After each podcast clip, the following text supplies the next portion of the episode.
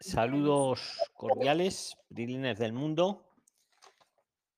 Bienvenido al conversatorio del canal de los 25.000 Prislines que hacemos en Telegram. Todos los domingos a las 23 hora de Madrid.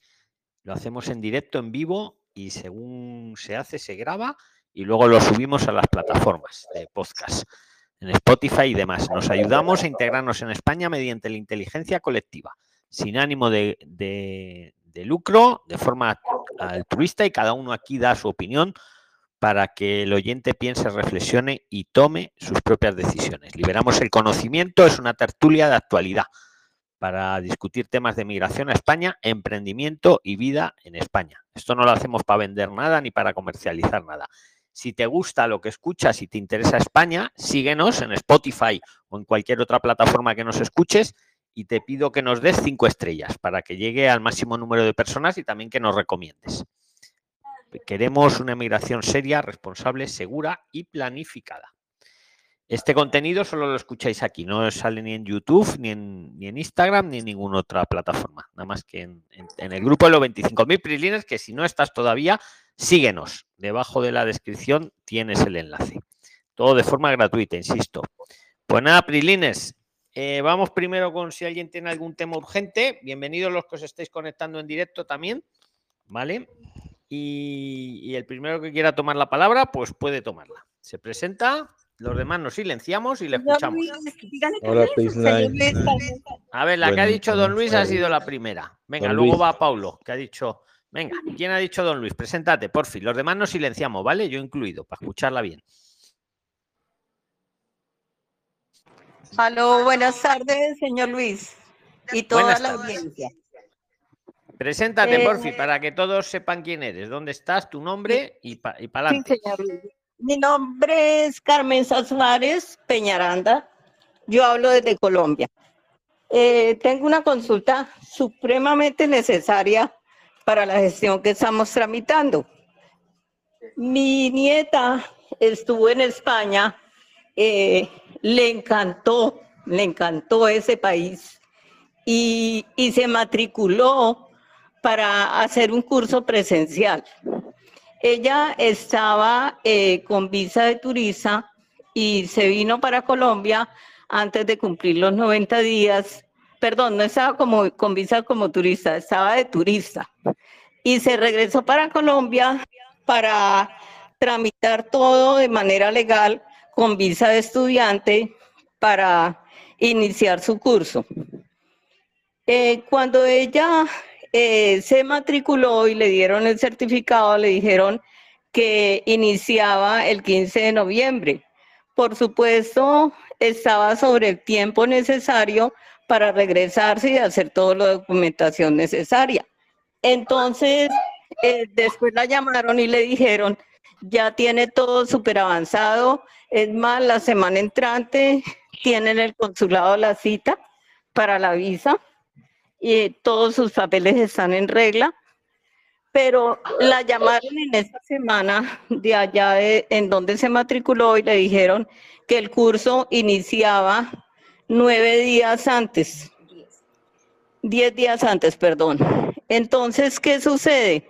Como ella salió casi que justo antes de los 90 días eh, normales que pueda estar uno como turista, pues lógico que al regresar esos nueve días estarían, eh, eh, estaría desfasada en esos 90 días.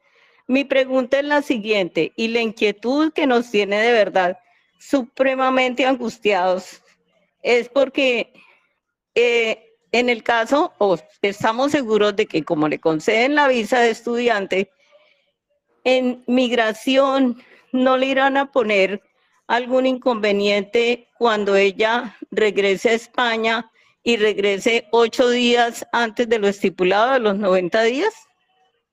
Gracias. Hombre, en mi opinión no, Carmen, porque si viene con una visa, con un visado, digamos que digamos ese filtro ya, digamos ya lo ha superado, por si no, no le, no le dan el visado, ¿sabes? Entonces, si le dan el visado, en mi opinión, cuando en migración vean, vean su pasaporte con su visado, no la van a poner mayor pega, porque cuando uno entra con un visado, pues es como que ya la autoridad española le ha concedido el, poder venir. Simplemente verifican que es ella, que es, que es la persona, y yo opino que no. Si alguien quiere, quiere aportarle algo a, Carmen, pues puede tomar la palabra. Brilines. Claro, no tendría por qué ponerle peros porque ya tiene un visado por parte del gobierno español. Ya tiene una justificación legal, don Luis. Muchas gracias.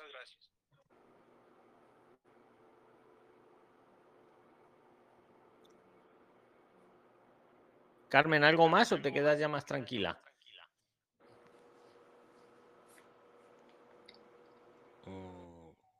Ay, espera.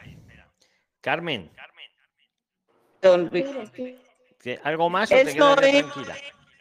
Estoy tranquila, Luis, de verdad. Muchísimas gracias a ustedes y a las dos personas, Trilines, que nos que aportaron. Dios lo bendiga, porque realmente lo que hemos invertido ha sido mucho y el deseo es enorme de ella eh, allá puedes cursar sus estudios. Muchas gracias. Dios los bendiga.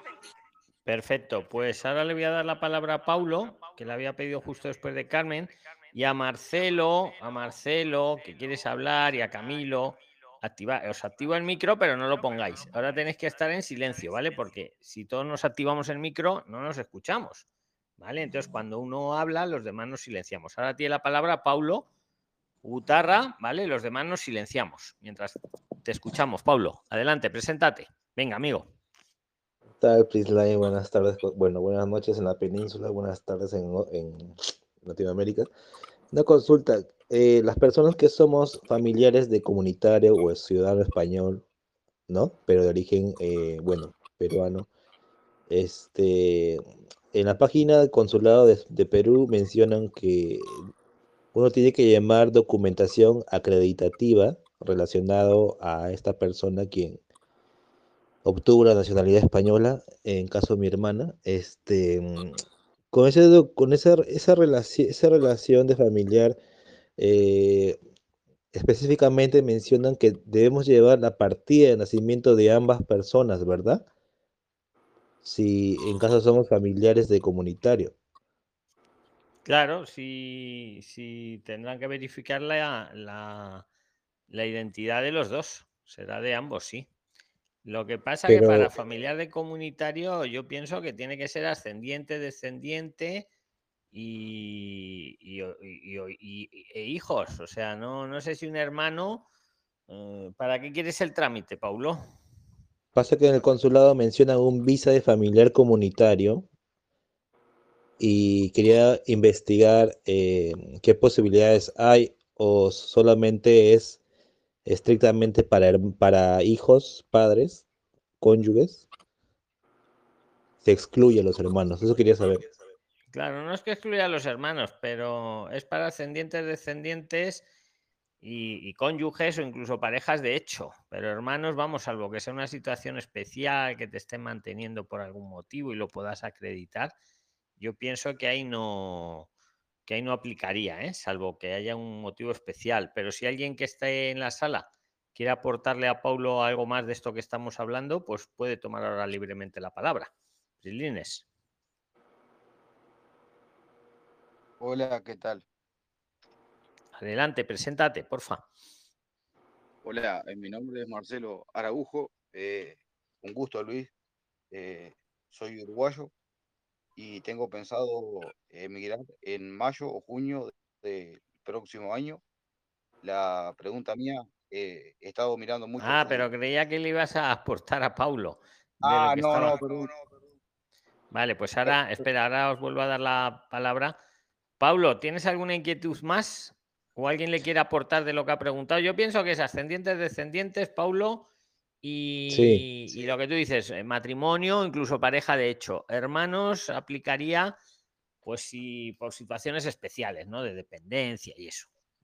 claro. Es lo que yo pienso, en mi opinión. Este, otra consulta relacionada a los FPS. Si bien es cierto, este, en Cataluña lo dividen en tres, no sé si en todas las comunidades es igual. En básico, medio, medio y superior. Pero. Sí, es igual en todas, ¿eh? Em, quería saber, eh, ¿esos tres tipos de FPs eh, son de nivel 6 o cada uno tiene un mismo nivel? No, ninguna, ninguna es de nivel 6, ¿vale? Incluso la superior no, porque nivel 6 es ya máster o para arriba, ¿vale? Pero que no sea de nivel 6 eh, no quiere decir que la FP profesional es así que te aplica, por ejemplo, para que en el arraigo por formación o en la visa o estancia de estudios te den directamente la habilitación para trabajar sin que la tengas que pedir posteriormente. Si es una FP superior, aunque, insisto, no es nivel 6, ¿vale? No llega a nivel 6. Nivel 6 es más. Pero si, si uno aplica un FP medio, también este, te habilita para trabajar si son dos años. No, sí te habilita, pero lo tienes que pedir. En cambio, si es Ah. una FP superior, te habilita directamente sin necesidad de pedirlo. Cuando te dan el TIE, ya te pone autoriza a trabajar. Si es O una sea, FP media o, o una FP inferior, te habilita, pero lo tienes que solicitar, ta- o tú o el empleador. Don Luis, se le escucha muy mal, por favor. ¿Me escucha? Al señor Luis se le escucha muy mal. Bueno, pues vale. Luisa, tomo Eh, nota. entonces, un FP superior garantiza que sí te dan el permiso de trabajo automáticamente cuando lo solicitas. Sí, El permiso de si cumples extranjería. el resto de los requisitos, sí. Ah, ya, ese es un punto, un punto muy importante al, al saber eso. Venga, perfecto, Paulo. ¿Quién más quiere tomar la palabra? Hola, ¿qué tal? Yo quisiera tomar la Buenas palabra, noches. Hola Luis, yo quería preguntar una cosa nada más.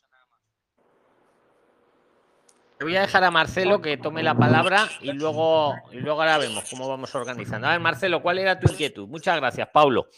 Venga, Marcelo. Gracias. Los demás nos silenciamos, ¿eh? Venga. Buenas noches, Luis, ¿qué tal? Mi nombre, repito mi nombre, Marcelo Araujo, soy uruguayo, pienso emigrar en mayo, junio este, del próximo año. Eh, la consulta mía es eh, por la estancia de, estudios. Yo en mi país soy eh, chofer profesional y quería saber este, eh, lo- los requisitos porque he mirado muchos de, de su video, pero me, he- confundido este, un poco. Quería saber si entrando como turista se puede pedir estando en España la estancia por estudio o hay que pedirla en el, en el consulado de, de mi país. A ver, la puedes pedir de las dos maneras. Me explico mejor. Si la pides en el consulado de tu país, eh, se llama visa por estudios, que es lo que estaba consultando Paulo, ¿no? O sea, tú vas en el consulado de España, en el país que sea, y, y se llamaría visa de estudios. La otra forma de pedirla es como muy bien has dicho, te vienes a España como turista, por ejemplo, y en los primeros 60 días, esto es muy importante, no te puedes pasar ese plazo, en los primeros 60 días haces la solicitud, presentas los papeles. En ese caso es lo mismo, pero al, al presentarlo desde España, eh, desde España se llama estancia por estudios. Visa por estudios es cuando lo pides desde fuera de España y estancia es cuando lo pides estando ya en España. Pero insisto, el plazo fundamental en los primeros 60 días. Alguien preguntaba Ah. antes en el grupo de los 25.000, dice, y si me pasan los 60 días, pues ya te la van a admitir por estar fuera de plazo. ¿Vale? Está perfecto, perfecto. Luis, eh, quería comentarle, eh, eh, ¿qué me recomienda usted? ¿Pedir la visa en mi país por estudios o llegar como turista y pedir la, que me den la, la estancia? ¿Y qué papeles necesito? Bueno, los papeles en principio son los mismos, porque ya te digo que es lo mismo. Ahora, ese es el gran debate y la decisión es tuya, pero yo te digo los pros y los contras. Mira, si lo pides desde tu país, tiene la ventaja que no tienes ese estrés, porque los 60 días estos pasan volando, ¿eh? Y como luego te falta algún papel, alguna tontería, causa estrés. Entonces, lo bueno de pedirlo en tu país es que lo haces tú tranquilamente. Y otra cosa buena de pedirlo en tu país es que ya puedes venir sin el billete de vuelta, sin el boleto de vuelta. Perfecto. Dinero que te ahorras. En cambio, si vienes como turista, ahí te piden para dejarte entrar a España, te piden el boleto de vuelta también. Pero si ya vienes con la visa sacada, no te piden el boleto de vuelta. ¿Vale? Esa es una ventaja. Otra ventaja, bueno, esa es la ventaja de pedirlo fuera. Ahora, la ventaja de pedirlo aquí eh, es que te puedes buscar centros de estos que son gratuitos o casi gratuitos, pero claro, para dejarte matricular te piden que estés aquí, no te puedes matricular desde, desde, desde el país que estés. ¿Sabes? Esa es la, en, todo caso, esa es la ventaja que yo veo de pedir la estancia, ¿no? Vale, tengo que mostrar el, boleto de vuelta, pero a cambio, si estoy ya en España, puedo ir a, las, a las escuelas públicas a pedir plaza. Y como ya estoy, pues es fácil a lo mejor que me matricule. En cambio, si lo hago a distancia, no. Me van a decir, no, venga usted aquí primero. En, en- en las privadas sí, en las privadas sí. Entonces, Marcelo, ya ves que no hay una respuesta, un sí o un no, cuál es mejor. Depende un poco de cada uno, ¿no? Con él. Yo creo que este es el dato fundamental. Lo demás es todo igual, ¿eh? Lo demás es. Perfecto. La última consulta y dejo hablar a los, a los demás. Eh, yo quería, este, bueno, como le acabo de comentar, ir, ir como, como turista y pedir la estancia este, de estudios eh, relacionado a hacer un curso de mecánica para este, poder eh, conducir en, en España. Porque por los videos que he estado mirando en YouTube, eh, hace falta muchos eh, eh, conductores.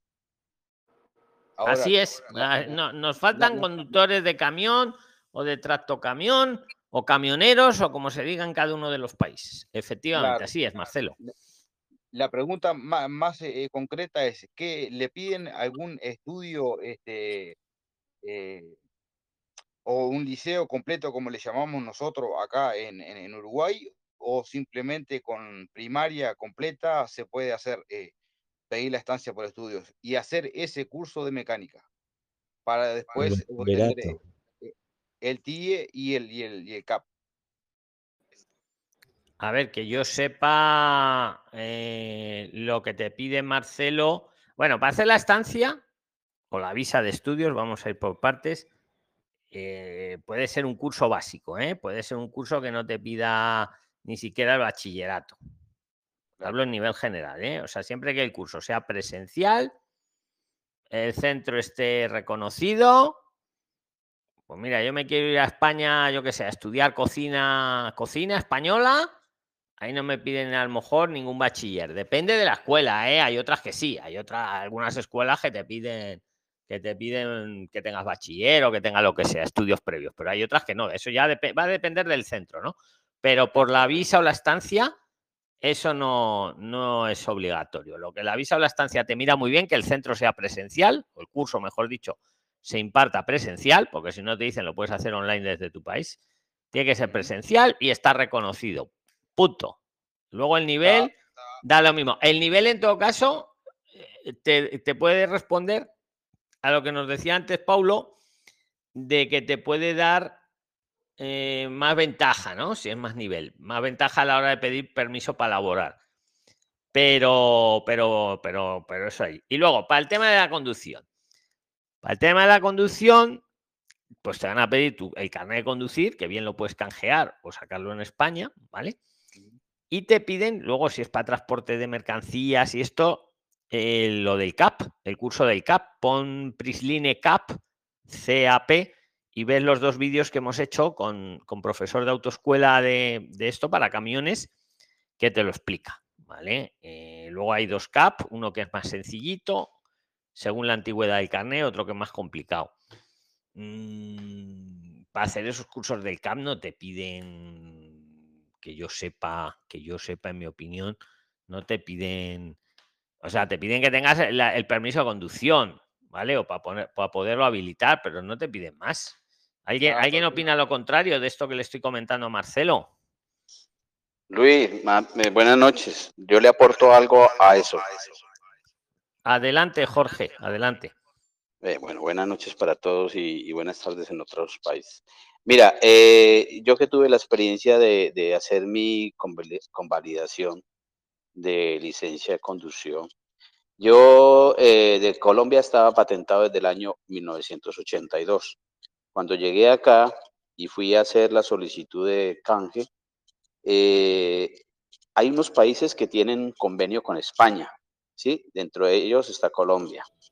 Eh, a mí lo único que después de que me pidieron los datos allá en Colombia, porque eso, eso automáticamente hacen todo ese proceso cuando uno va y piden mm, como los eh, datos que uno tiene el historial exactamente, eh, con la categoría que yo tenía, a mí lo único que me ofrecieron fue hacer el CAP. Me dijeron, usted puede hacer hasta, hasta manejar el trato camiones, los camiones acá. Solamente tendría que hacer el curso del CAP. Y pues bueno, en ese momento yo, a mí nunca me ha gustado eso, aparatos tan grandes, así que yo dije, me dieron la B sin ningún problema, pero me ofrecieron allá mismo en, el, en, el, en la DGT, sí, sí, podía ser o quería ser el CAP, ¿vale? Y con, y con el CAP Entonces habías, podido, habías podido conducir un camión. Otra cosa es que no te hubiera interesado, pero no te pidieron tener el bachiller ni nada de eso. Nada. Claro. No, no. O sea, que estás de acuerdo, eh... Marcelo. Espera, espera, un segundo, Jorge. Marcelo, has, has dicho que tú estás en Uruguay, ¿no?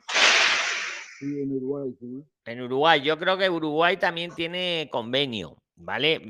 ¿Tiene digo una, un tip para todos. Ahora termina, Jorge.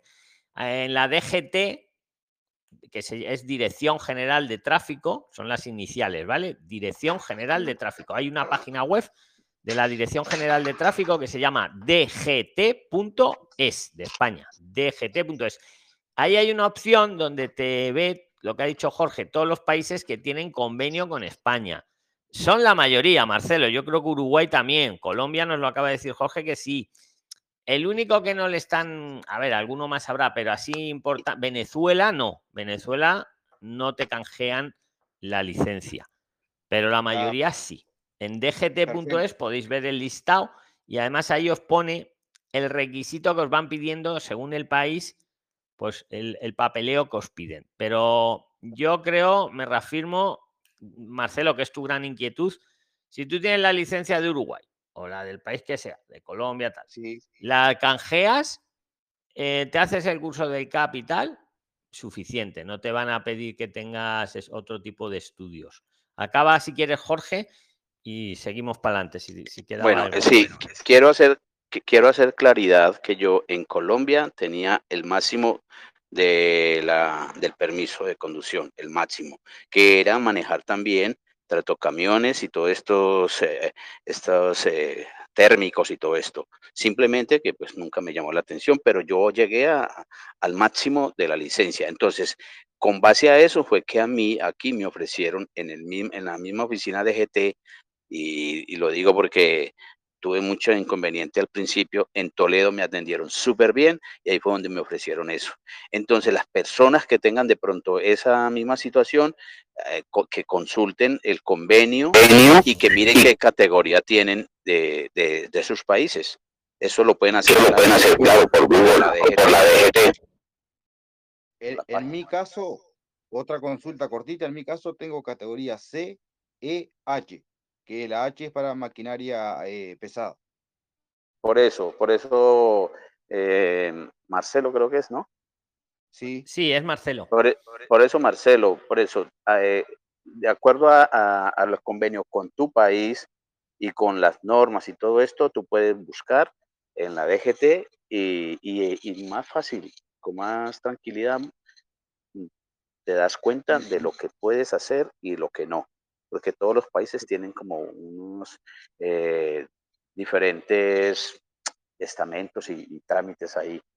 Te lo digo porque en Colombia totalmente diferente. En Colombia inclusive yo fui, me dijeron espere un minuto, eh, pidieron la información al CIMIT, que es el Centro de Información eh, Telemático allí en Colombia, que está, está unido para, para ver quién tiene comparendos, quién tiene multas y todo esto.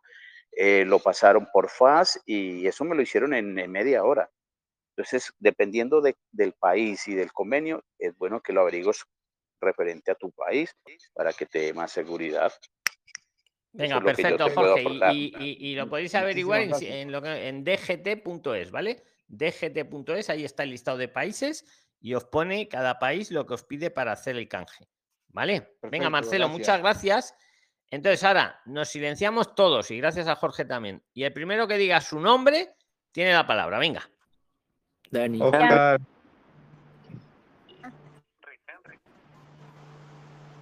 Cecilia. No sé qué nombre ha dicho. A ver, nos volvemos a silenciar. Venga, todos, todos silenciados. Vamos a volverlo a hacer. Pero decide, todos silenciados. Todos, todos. Eh, Diana Calderón. A ver, todos. Espera, que lo repaso. A ver. Vale. Venga, el primero que diga su nombre. Clarito. Juanjo. Oscar, ahora sí ha ganado Oscar. Venga, Oscar, tienes la palabra. Venga, los demás nos silenciamos. Venga, todos, yo también. Oscar, preséntate. Buenas venga. tardes y buenas noches a todos. Este, un saludo y que todos los planes les salgan bien con sus proyectos. Eh, tengo una duda porque mi hermana se va ahorita para finales de, de mes a Madrid, ¿sabe? Y me llamó hace como dos días, me dijo que tenía seis semanas de embarazo.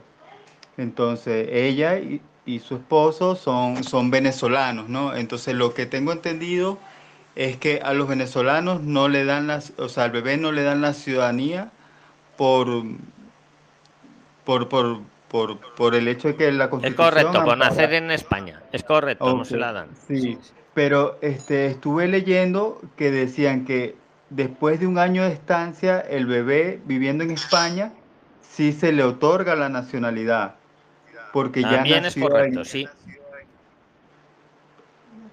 Sí, sí, Ajá, es correcto. Sí.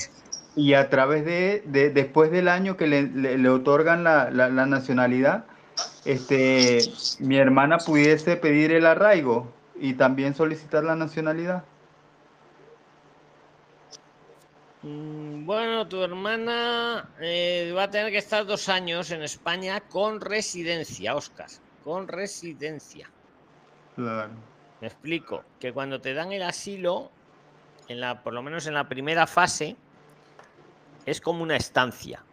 Ahora, cuando te deniegan el asilo, y generalmente a los venezolanos en la misma de- denegación les conceden una residencia por razones humanitarias, ahí sí empieza a contar el tiempo, que son dos años, no un año, hablo de tu hermana, ¿eh? Para luego Claro, pedir la nacionalidad. O sea, que sepáis, mira, para conseguir la nacionalidad en España, un, un hispanoamericano tiene que estar dos años residiendo en España. Residiendo.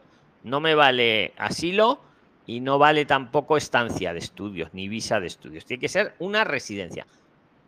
Cuando lleva dos años con una residencia puede optar a la nacionalidad. Lo que digo siempre, un chino no, un chino Oscar tiene que estar 10 años. ¿Vale? Un, un hispano, dos años. Ahora, caso del bebé. Si nace en España y como es venezolano no le dan la simple la nacionalidad por simple presunción, que a un, a un, a un hijo de colombianos, por ejemplo, sí. Pero si el bebé nace en España y está dos- un año, un año, ahí sí, por haber nacido en España, tiene premio. Entonces, en vez de ser dos, es solo un año. Ahí sí le dan la nacionalidad al bebé. ¿Vale? Y no sé, te quería decir algo más, pero se me ha olvidado.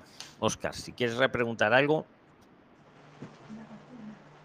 Eh, por ejemplo, yo, este, yo estoy vacunado y, por ejemplo, ella, mi, mi hermana viaja a finales y yo viajo a, a finales, pero de octubre. Entonces, yo tengo la vacuna china, ¿sabes? La que colocan aquí en Venezuela. Entonces, Bueno, tengo vamos a tres espera, antes de que siga, vamos a hacer una cosa. Como yo de vacunas no entiendo, o entiendo muy poquito, prestar todos atención. Porque el que le ayude ahora a Oscar, luego le, le cedemos la palabra. ¿Vale? O sea, prestar la atención de la, la pregunta que va a hacer, que el que quiera le va a responder y luego ya se queda con la palabra. Venga, continúa con la pregunta, Oscar. Ok, este, simplemente por lo menos al llegar al aeropuerto, este, yo muestro mi carnet de, de- vacunación con mis tres dosis o, o tengo que convalidarlo en, en la embajada o, o algo así, o tengo que presentar una prueba PCR de esas con QR, ¿sabes? Que, que demuestra que tengo negativo. Venga, ¿quién quiere, la, ¿quién quiere responder a Oscar? Y luego tiene la palabra, para lo que quiera. Luis, hola, eh, aunque, aunque Espera, yo no tengo Jorge, preguntas que ya para ha hacer, intervenido, porque si no pero, monopolizamos. pero, sí, pero, No, pero vamos a le digo dejar una que cosa, todos Luis, yo hoy recibí, Jorge. Luego, luego vuelves hoy, si hoy pero- recibí, no, sino que solamente es esto, hoy recibí dos chicas venezolanas y no les pidieron sino el QR, ¿vale? Para que tengan en cuenta eso. Vale, que queda ahí en la mesa, Venezuela y- pero ¿Alguien más que quiera? Perfecto, Jorge. ¿Alguien más que quiera aportar a Eh, la don Luis. ha dicho Oscar para luego quedarse con la palabra que sepa de vacunas? Don Luis, en el consulado donde está.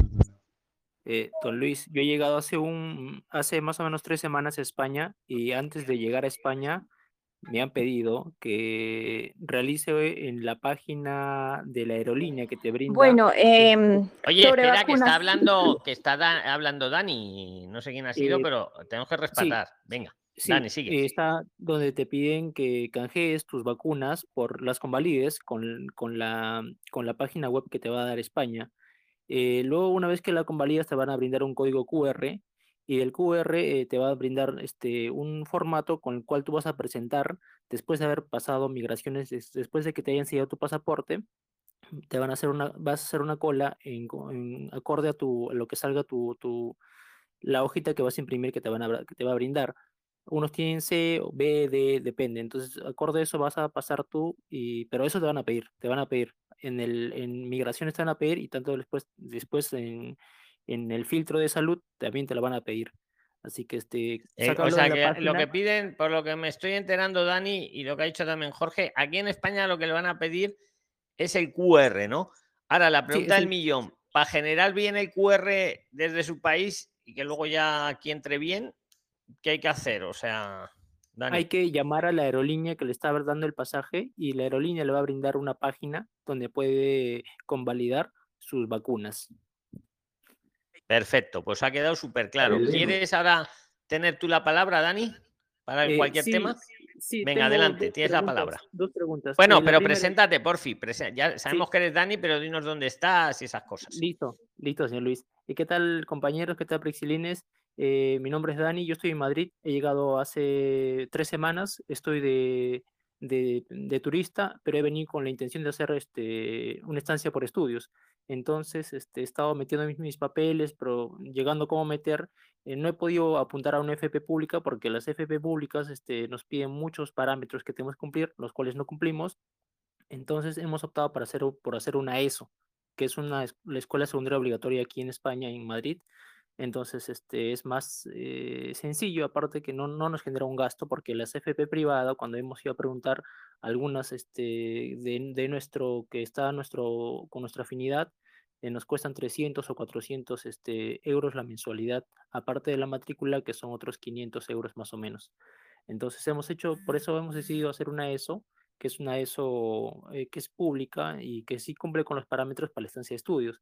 La pregunta que tengo es, ¿a los cuántos días de haber llegado como turista puedo presentar mis- papeles para la estancia de estudios? O sea, yo quiero saber si es que tengo que tener 30 días mínimo o, o puedo tener este, dos semanas mm, o, o a las tres semanas ya puedo presentar. Y la segunda pregunta es... Bueno, eh, va- yo- vamos por partes. Ahora haces la segunda. Te respondo a la primera. Lo puedes, re- lo puedes presentar ya, o sea, desde el minuto cero que llegas, desde el día siguiente si quieres. Lo importante, Dani, es que no te pases de los 60 días.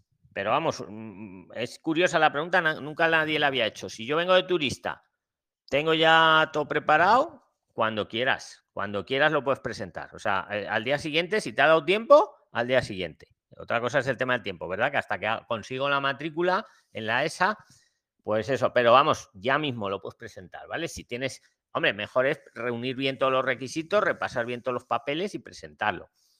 Ahora vas a hacer la segunda pregunta, pero Sí, señor yo te pregunto a ti porque tiene relación con lo que hemos hablado antes. Que no, no, mm, visa, preguntaban que qué era mejor.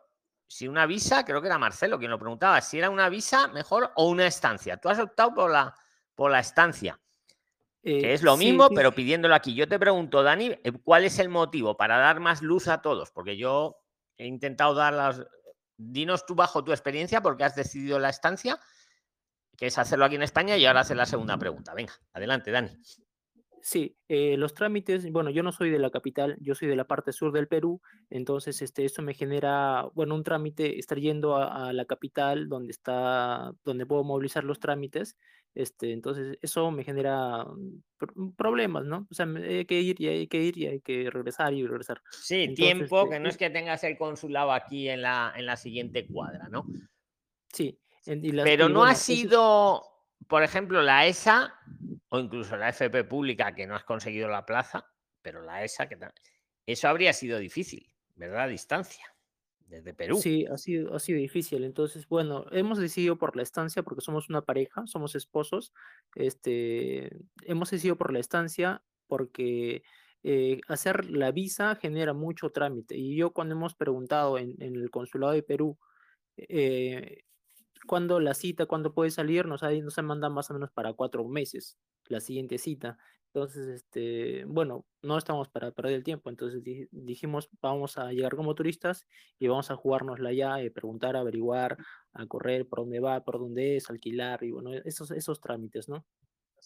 Pues antes de que hagas la segunda pregunta, te hago una reflexión mm, con lo que acabas de decir, que nunca lo había pensado tampoco, es muy buena.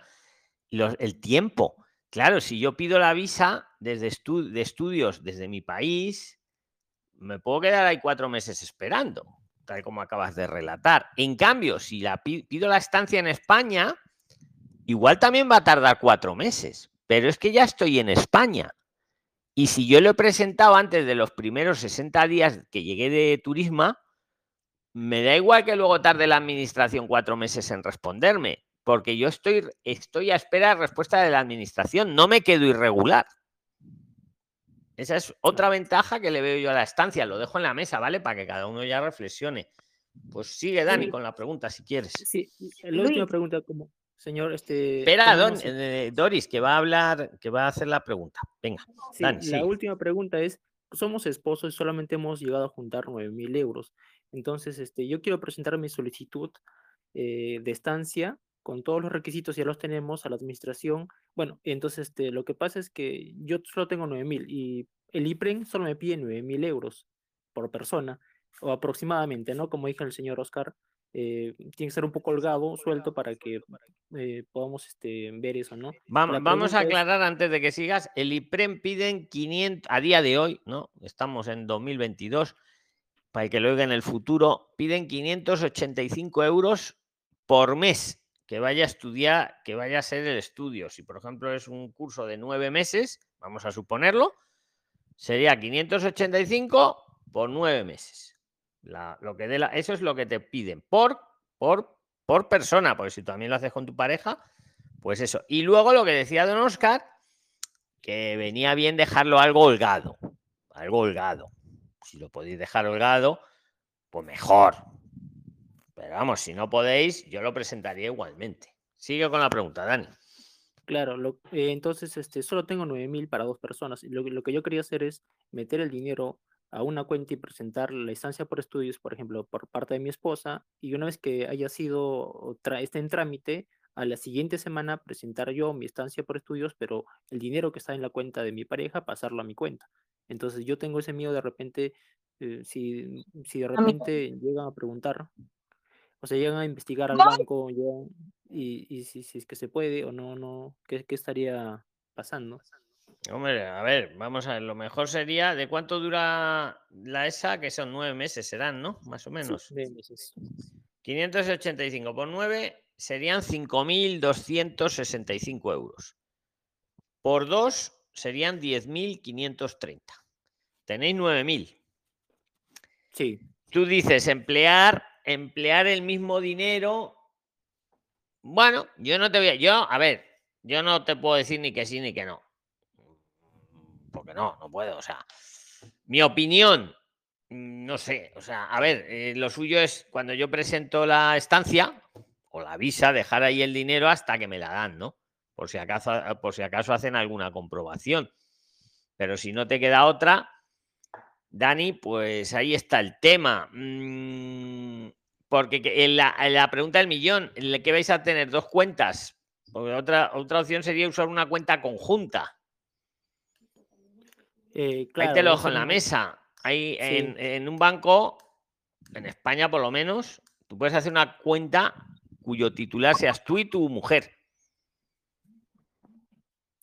Y, y no me piden. Por- una, una solución alternativa. Ojo, no te la garantizo. Lo suyo sería el 585 por 9 para cada uno, ¿no? Los 5.000 y pico.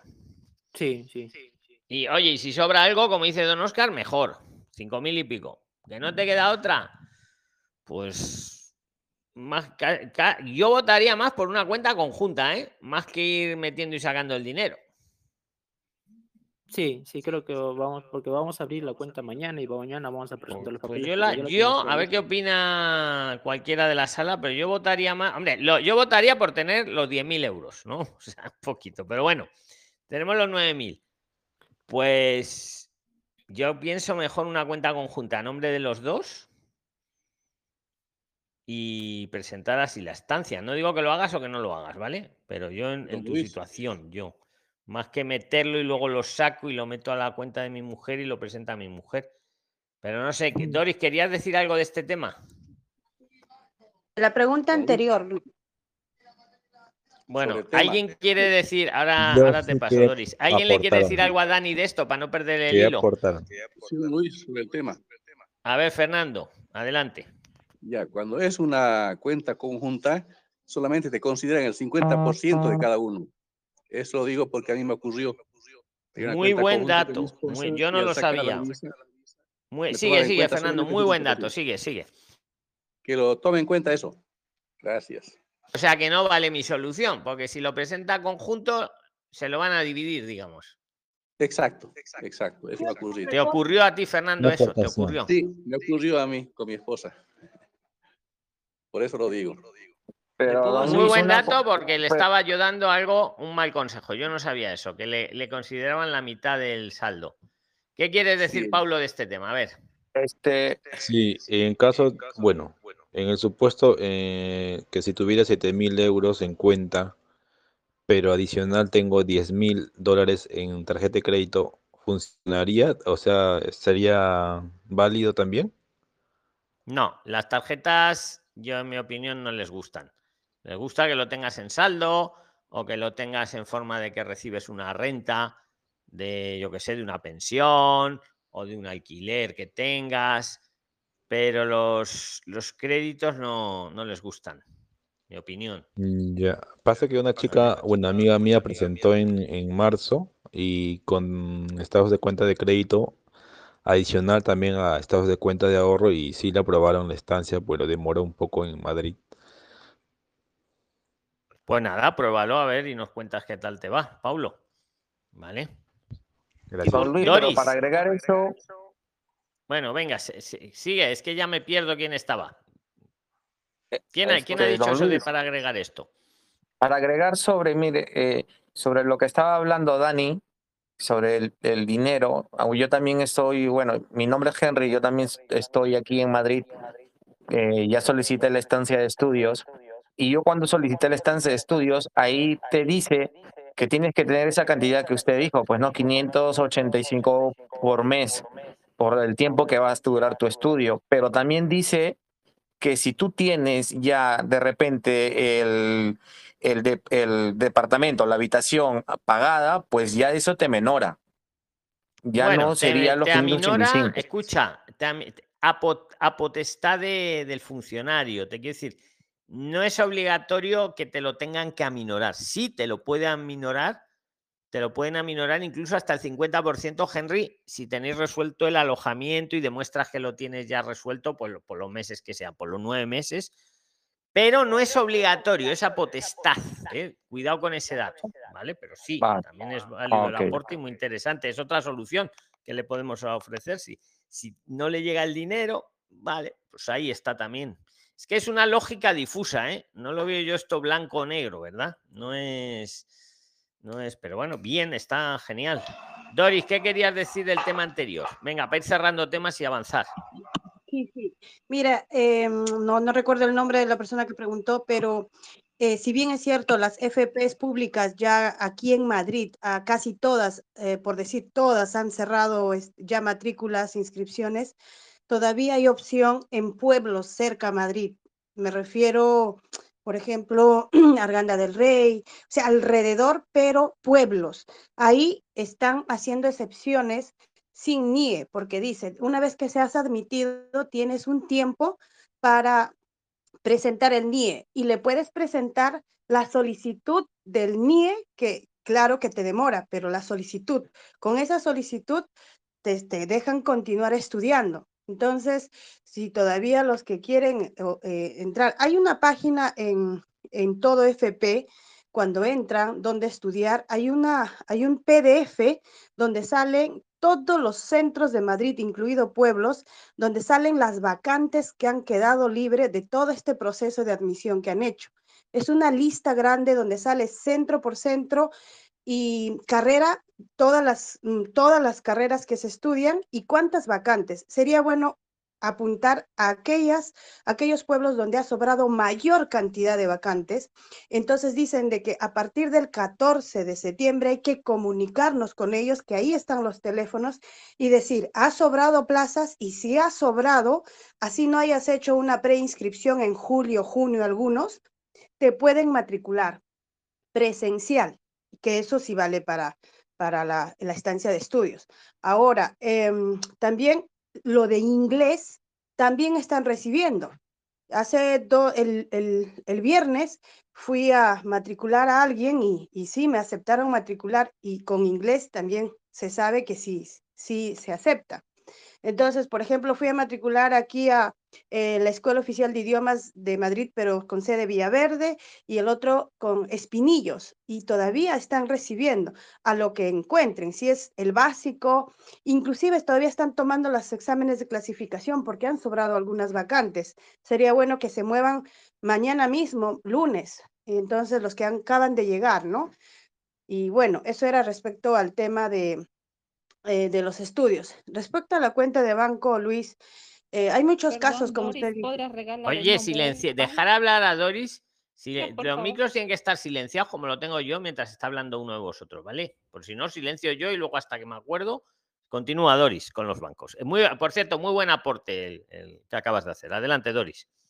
A ver, eh, respecto a los bancos, Luis, eh, conozco de algunos casos, por ejemplo, uno de que cuando presentó la cuenta, el dinero en una cuenta extranjera, eh, para ser un- real, exacto, en Perú, le, observaron indicando cómo iba a hacer uso ese dinero aquí en, en Madrid y que si ya había visto el tema de el, el- el ex- excedente de comisiones que cobran por utilizar una tarjeta o gastos estando una cuenta en el extranjero. Por tanto, ellos eh, de alguna forma quieren que el, dinero esté aquí en, en, en total en, en Madrid. Bueno, pero España. legalmente, eh, eh, a ver, ellos también muchas veces dicen muchas cosas que, que se pasan, porque yo también he visto a veces denegaciones por ser Sí, una ESO y no tienen derecho y haces un recurso y te dan la razón. O he visto también denegaciones por estudiar inglés y haces un recurso y te dan la Sí, razón. dan Otras la veces veo que lo claro aprueban sí. directamente. Entonces, esto del dinero, porque yo sé que hay un bulo. ya.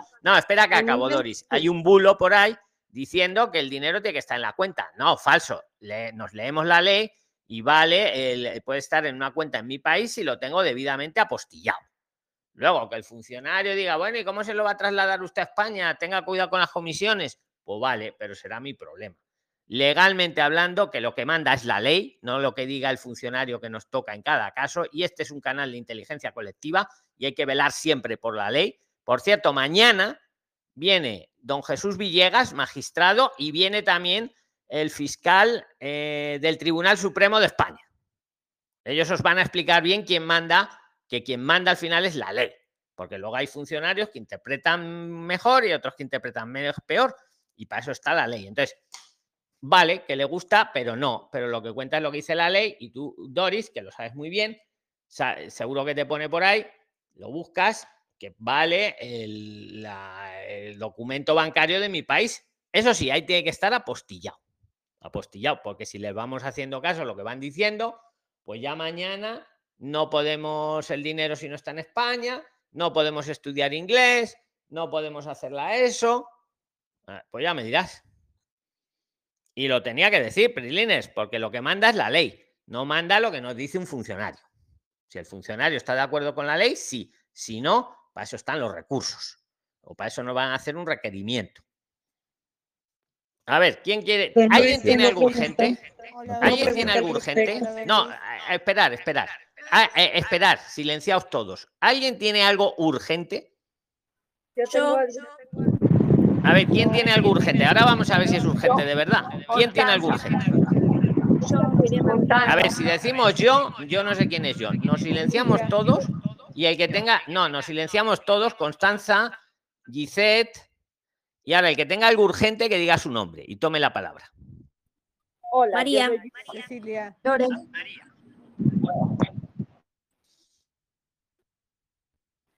Mira, tengo a mi hermano que está viviendo en España ya hace 3, 4 años. Él ya tiene nacionalidad, o creo que es ciudadanía española, y él me preguntaba hoy si podía hacer un arraigo familiar, o sea, pedirme a mí como arraigo familiar. ¿No has escuchado lo que acabamos de hablar con Paulo hace un rato al comienzo del, del podcast? No, no llegué a entrar. Pues luego, como se queda grabado, luego lo escuchas, porque ha sido la misma pregunta. Y eso no es urgente. ¿eh? ¿Alguien tiene algo urgente? ¿Alguien tiene algo urgente que diga su nombre? Y si no, seguimos con la. Viviana. Viviana, a ver, ¿qué tienes urgente, Viviana? Gracias, don Luis. Eh, bueno, quería eh, sobre el tema de, de la estancia por estudios. Quiero eh, bueno, he investigado en muchos videos de Prixlin y también en, acá en el chat he tratado de encontrar respuesta, pero no he logrado encontrar eh, con respecto al, al, al aval económico. Si la persona viene a hacer la estancia por estudios, pero no tiene un familiar que le ayude económicamente, alguien, o sea, digamos un amigo que puede de pronto porque tiene un trabajo acá, porque tiene su contrato y, bueno, está como, eh, tiene sus documentos en regla y todo esto, él puede servirle como aval económico a este joven para que pueda pedir su estancia por estudios. Los avales económicos, eh, pues tienen que ser eh, familiares de primer grado, yo por lo que tengo entendido, ¿eh? salvo excepciones. Viviana, ¿alguien opina o quiere aportarle de este tema y luego le cedo la palabra?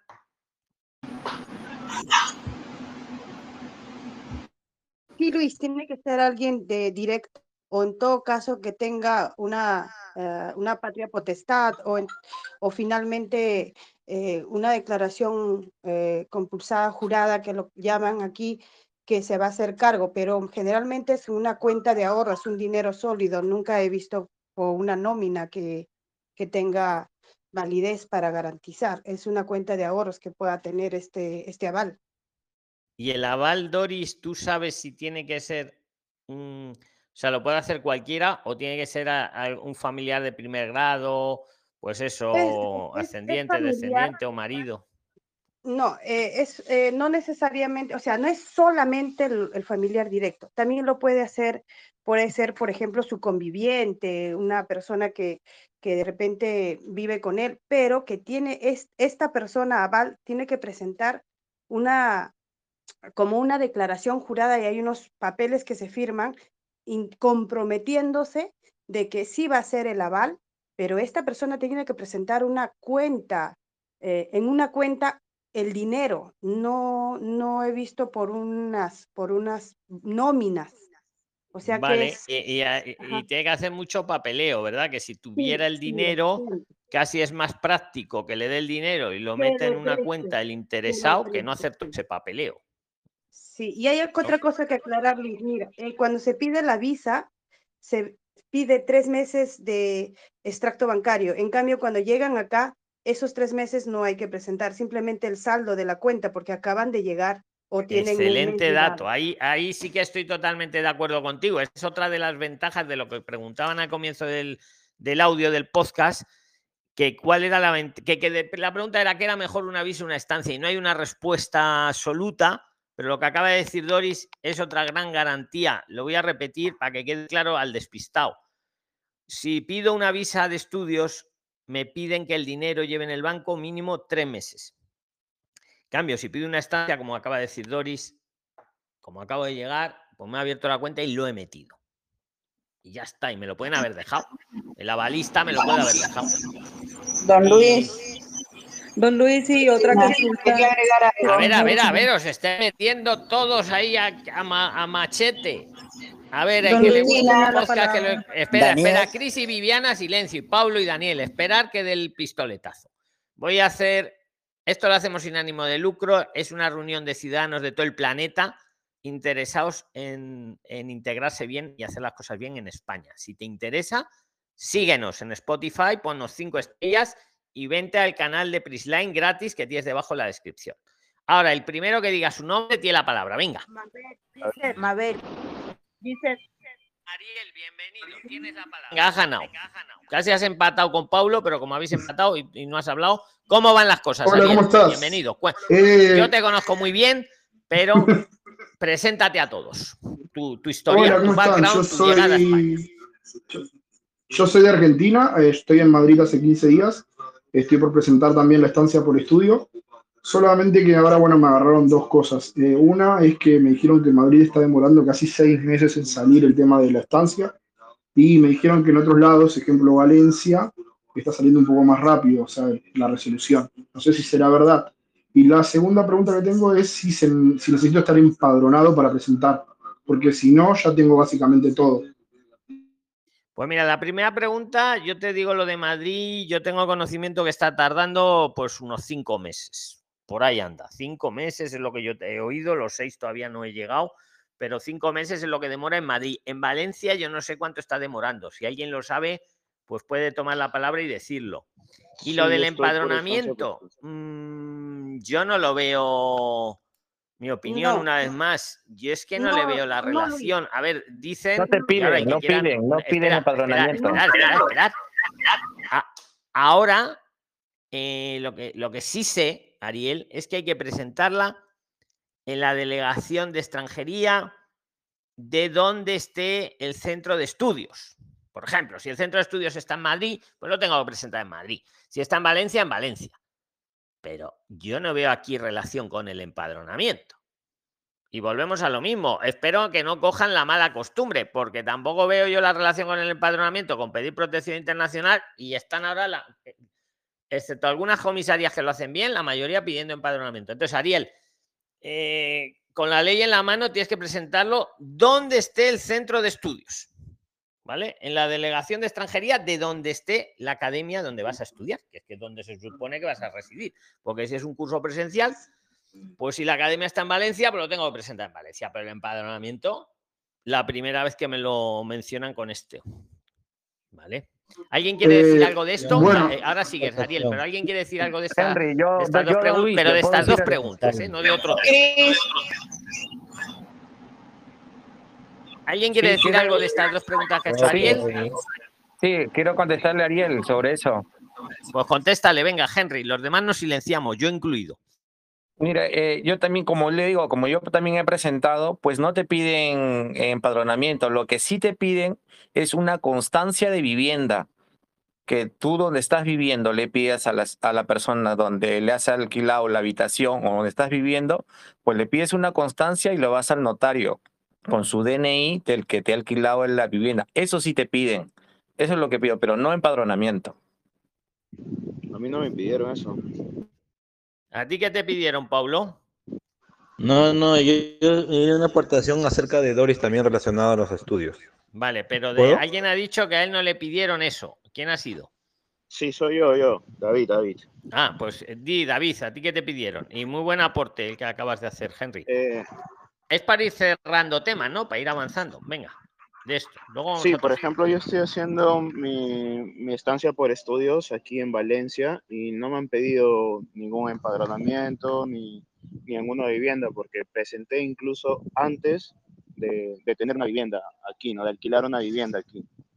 Pero los, el resto de documentos sí me pidieron una cuenta bancaria que la saqué aquí en España eh, llevé el dinero, lo traje en efectivo y, y- y tengo acá el el dinero en una Y cuenta. lo, y lo metiste en la cuenta, ¿verdad? Para que no escuche a alguien que se cree que ah, el dinero no se lleva a extranjería sí. en efectivo, lo metiste en la cuenta. No, no, y no. el- Se mete una cuenta y se crea acá eh, los dos bancos que tenía posibilidad y que no te cobran intereses es el Santander y el Continental, ¿no? Cuando estás en un rango de edad. Santander te da hasta los 34 años sin ser intereses y el Continental hasta los 30. Entonces, Vale, pues ahí lo tenéis. eh, Yo, yo lo que os digo, con la ley en la mano no habla nada de empadronamiento, habla de donde esté el No. centro de estudios, ¿vale? A No, ver, no es mm, va, empadronamiento. espera, Eh, Ariel, haz la, la otra. Acción. Espera, espera. Espera, Paulo. estaba Ariel, tenía otra cosa que comentar. ¿Cuál era la otra cosa, Ariel? Eh, no, no, sí sabía lo del tema de, de que tenía que, que hacerlo donde estoy eh, ya matriculado, pero mi idea era viajar a Valencia esta semana y ver si por ahí conseguía un centro de estudios, no sé si se llama CEPA igual que acá. Bueno, si encuentras un centro de estudios en Valencia, claro, si encuentras el centro de estudios en Valencia eh, y, y- y decides que es en ese, ahí sí lo tienes que presentar en Valencia. ¿Vale? Claro, porque la- me habían comentado Yolanda que estaba saliendo, en- eh, que le habían comentado que en 30 días estaba saliendo, más o menos en 30, 40 días estaba saliendo en Bueno, Valencia. pues eh, verifícalo, o sea, es- ah, ah, verifícalo, verifica. O sea, lo que os digo siempre, Pirilín, es que por eso hacemos este conversatorio y hacemos toda la inteligencia colectiva. No os quedéis con lo primero que os diga, aunque sea quien lo diga, aunque sea yo que sé, ¿vale? O sea, de verdad, contrastadlo todo porque, porque esto muchas veces es lógica difusa. En mi opinión, no deben de pedir ningún empadronamiento. Tienen que, lo que sí miran es si usted va a estudiar en esta provincia, que el centro tiene que estar en esta provincia, porque estamos hablando de cursos presenciales. Eso sí, pero lo demás. Correcto. Pero pues, todas vuestras experiencias, desde luego, enriquecen también mucho, ¿eh? porque además vamos avanzando. Pues nada, Ariel, nos lo cuentas. Daniel. Nos cuentas. Aquí tengo una consulta. don Luis. Mabel, Una consulta. Eh, bueno, bueno, entonces eh, les voy contando, verás. Eh, gracias por, por, por, por la ayuda. Un saludo, Ariel, nos vas contando, venga, que todo lo que vais aportando es súper valioso. Ahora nos silenciamos todos. Mabel, Henry. Mabel. Mabel. Bueno, Daniel, silénciate también. Entonces, ahora que estamos todos silenciados, el primero que diga su nombre bien clarito tiene la palabra. Daniel. Cecilia. Jacqueline, porque los otros yo no me he enterado del nombre. Adelante, Jacqueline, donde quiera que estés, preséntate. Venga. Eh, hola, don Luis, te saluda Jacqueline de Perú. Eh, mira, eh, yo estoy planificando mi viaje, estoy pensando en una visa no lucrativa con mis dos hijos. Eh, mi familia somos cuatro, ¿no? Entonces, yo estoy reuniendo todos los requisitos. Eh, mi pregunta es, yo voy con mis dos hijos eh, de 17 y 19 años. ¿Yo con ellos puedo solicitar la visa no lucrativa o ellos tienen que hacer una, una visa de estudio o solicitar la visa de estudio?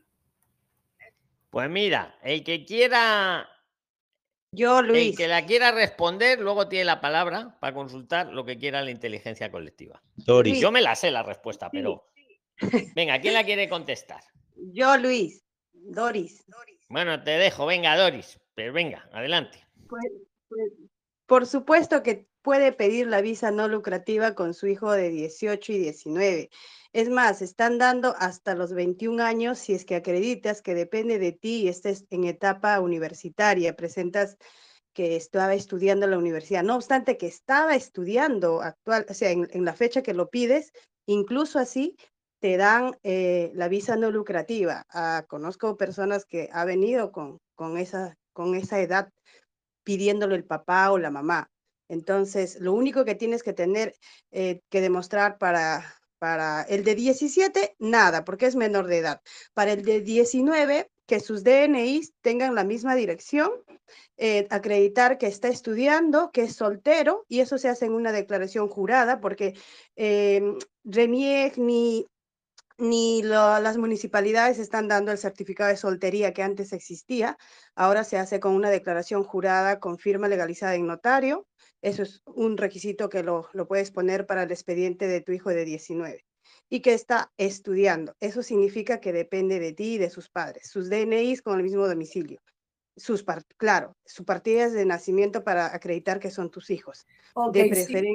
Así original, es. sí. Ellos dependen económicamente de mí porque ahora están estudiando, ¿no? En cuanto vamos a ir igual, ellos van a depender de mí. Correcto, correcto. Entonces, eh, totalmente, eso, esa duda ya la, la tienes aclarada. Ok, Doris, muchas gracias. Un abrazo. Igual. Gracias, don Un Luis. saludo y gracias a Doris y a Jackie. Una aportación. Eh, eh, eh, eh, eh, eh, Paulo y Mabel, ¿qué guerra me estáis dando? Mabel, silenciate. por favor. Bueno, a ver, el primero que diga su nombre tiene la palabra. David. He oído David, Henry. He, oído, he oído no sé qué y luego David. Venga, David. Luego dais al replay, a ver si es así. Venga, David. Constanza. No, Gracias, no, pero que Luis. ya ha ganado No, David. Luego. es- Venga, vamos rapidito para que participéis todos. Venga, ra- eh, preséntate rapidito, mi- David, y venga, vamos. Yo estoy buscando dentro de la, del chat, pero no lo encuentro. Yo ya tengo ya la documentación de estancia por estudio, ya tengo dónde vivir, ya tengo hecho un contrato. Eh, mi consulta es cómo puedo hacer para empadronarme. Estoy sacando citas de línea y no tengo actualmente eh, fechas para empadronarme. ¿Es necesario empadronarme? Estoy por estancia por estudio. O espero primero que A ver, va, te voy a tratar. Es que se te oye un poquito mal, pero creo que te he escuchado. A ver, silenciate, David, para que no hayan ecos, ¿vale? Siempre todos silenciados, excepto el que habla. Eh, ¿Cómo empadronarte? Le hablas con el que te tenga alquilado la habitación, que te empadrone. Y si no, te vas al ayuntamiento y le dices, quiero un empadronamiento con informe. Se llama así, con informe. Entonces van unos ayuntamientos, te mandan una carta al domicilio que, que dices y si te llega la carta y la firmas es que vives ahí, te empadronan.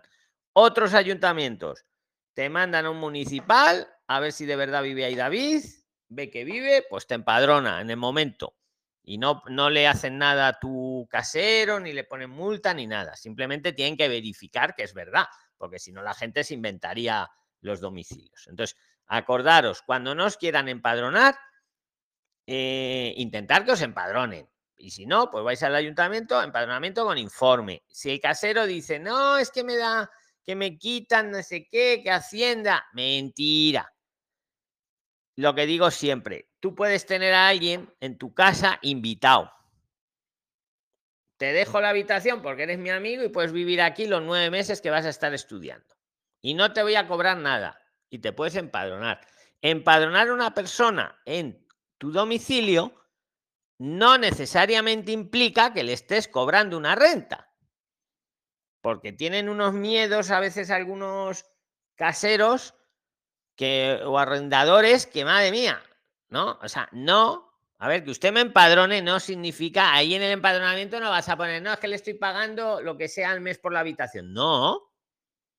¿Vale? Que se quiten esos miedos. Intentarlo negociar. Y si no, pues a, buscar otra habitación, otra casa o empadronamiento con informe. Es un derecho que tenéis, que tenemos, mejor dicho, todos los ciudadanos, tanto si estamos regular como si estamos irregular, tenemos derecho, es un derecho a estar empadronado, tanto si quiere el que me alquila o como si no quiere, es un derecho.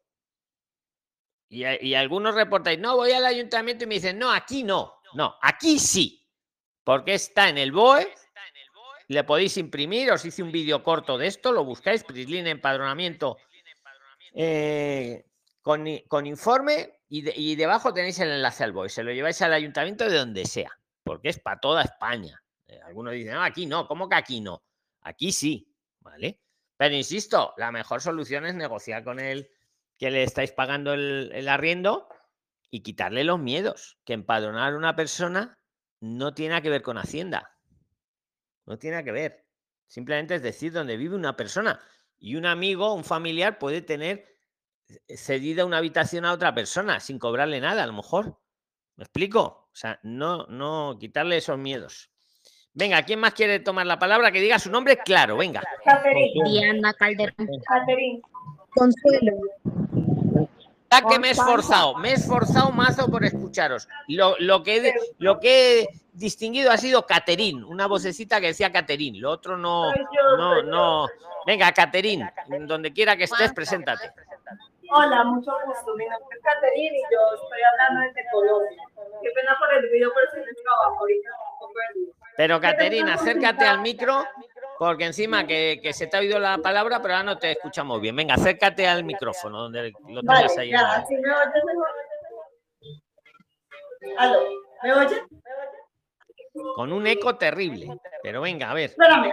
Bueno, si me oyes ahí, mi pregunta es muy puntual. Es que yo ya la había hecho por el grupo, pero yo escuché que en Andorra estaban dando mucho trabajo, pero quiero saber si yo llego a Andorra por España, paso para Andorra y cuando me vuelva a España, eso me renueva nuevamente los 90 días que tengo para estar como turista en España. ¿Quién la quiere contestar y luego tiene la palabra? Doris, si no hay nadie, Doris. Pues contéstala, venga, Doris, porque parece ser que no hay nadie. Venga, Doris. A ver, no, eh, no, no te renuevan los mm, 90 días, porque esos 90 días es para toda la Unión Europea. O sea, no es para, para solo para España o solo para Andorra. Cuentan Pero, desde pero el momento- escucha, vamos a aclararles que hacía parte de la Unión Europea. puedo... Ahí por eso era mi duda, porque yo leí que era un país independiente que no hacía parte de la Unión Europea, aunque se regía por, pues, por muchas leyes y muchas reglas de la Unión. Pero si En entras caso- por España. Eh, ¿Puedo hacer el aporte? voy a dar un dato que estoy verificando ahora mismo. Andorra no forma parte de la Unión Europea ni pertenece al denominado espacio Schengen. Por lo tanto, aunque Andorra está físicamente en Europa, Sí. no forma parte de la Unión Europea ni del espacio Schengen. Por lo tanto, si te vas a Andorra, es como si te vas a Marruecos. Estás saliendo, estás saliendo. Cuentan los 90 días. Mm, O sea, yo podría irme a España 90 días antes de los 90, me voy para Andorra legal, allá me dijeron que a uno le firman contrato más o menos por 5 o 6 meses ahorita en la temporada y me puedo devolver divinamente legalmente otra vez a España. Pero te puedes volver después de haber estado 90 días más en Andorra. Sí, o sea, estar Me explico. ¿Sabéis que podéis estar? Los países que podéis venir sin visa de turismo, vamos a evangelizar. Colombia, Argentina, Perú, etcétera. Podéis estar de cada 180 días, podéis estar 90 días dentro de España o de la Unión Europea o del espacio Schengen. 90 días de cada 180. Entonces, si tú vienes, mm, Caterín, vienes a España, te están 90 días, vale, te puedes luego ir a Andorra, has salido del espacio Schengen, pero te toca esperarte 90 días allí, fuera, allí fuera, antes de volverte, para que sumen los 180. ¿Me he explicado o no? ¿Lo habéis, lo habéis- Sí, sí, señor. ¿Me he explicado? Lo perfecto. Sí, Sí, señor. don Luis, otra, pero- otra pregunta, señor. Venga, haz la otra pregunta y luego la que... Venga, Sí, es que hazla, mira, porque yo- nadie la ha querido ayudar a puntuales. Ayuda. Son dos puntuales, mira. Eh, yo también pretendo presentar mi estancia por estudios, ya pues averiguado con los videos y con todo me he documentado. Yo sé que tengo que hacerlo en los primeros 60 días que llegue ahí a España, pero como sé que la respuesta se está demorando, hay sitios que se demoran más, pues más que en otros, quiere decir que si yo no sé, yo digamos voy a viajar los primeros de diciembre, si yo la presento digamos a los 55 días, que sería mitad de enero, ya lo importante es que la presente entre los 60, aunque me respondan por allá, pues después de que ya me hayan pasado los 90 días ahí dentro. Claro, eso es lo que hemos dicho también antes. Si tú la presentas dentro de los 60 días, si luego la administración se demora en responderte, eh, aunque pasen los 90, tú estás a espera de respuesta de la administración, entonces no estás Ya, ah, irregular. ¿Vale? Vale, y la tercera también yo averigüé que una persona que ya está empadronada puede empadronar a otra, que mi cuñada ella se fue en abril, pero ella está ilegal, ya pues ya se le pasaron los 90 días, está ilegal, pero ella está empadronada y ya consiguió un piso en arriendo. Ahora que yo llegué en diciembre, así ella está ilegal, por estar empadronada, ella me puede empadronar a mí. Si tiene el alquiler a su nombre, sí, claro que te puede Sí. empadronar. Si tiene, el- si Ah, tiene la- vale, entonces para, el, para el empadronamiento no miran la situación si una persona está regular o irregular.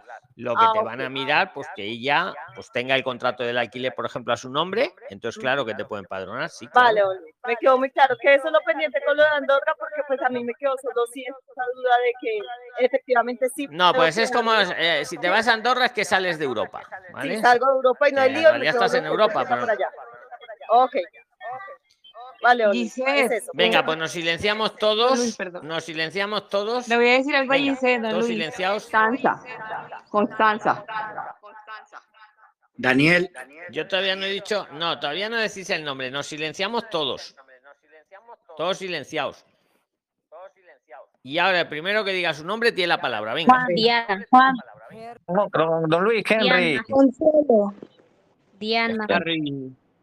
Don Henry, donde quiera que estés, preséntate. Venga, y vamos rapidito para que os dé tiempo a todos. Venga. ¿Qué tal, don Luis? Eh, Henry, eh, yo soy peruano, pero estoy aquí en Madrid. Como le dije, ya yo he hecho la estancia por estudio, he hecho la solicitud por, por estudios, que ya tengo ya cuatro meses y todavía no tengo respuesta.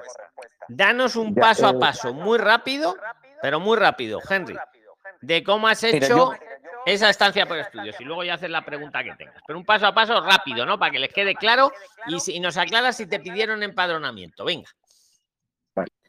Eh, mire, eh, yo llegué igual con, con visa de turista y aquí hice todos los trámites. Al mes que ya tenía toda la documentación, pues lo presenté antes de los 60 días la, sol- la solicitud para la estancia de estudios, el cual no me pidieron empadronamiento, solamente me pidieron una constancia de vivienda donde estaba viviendo.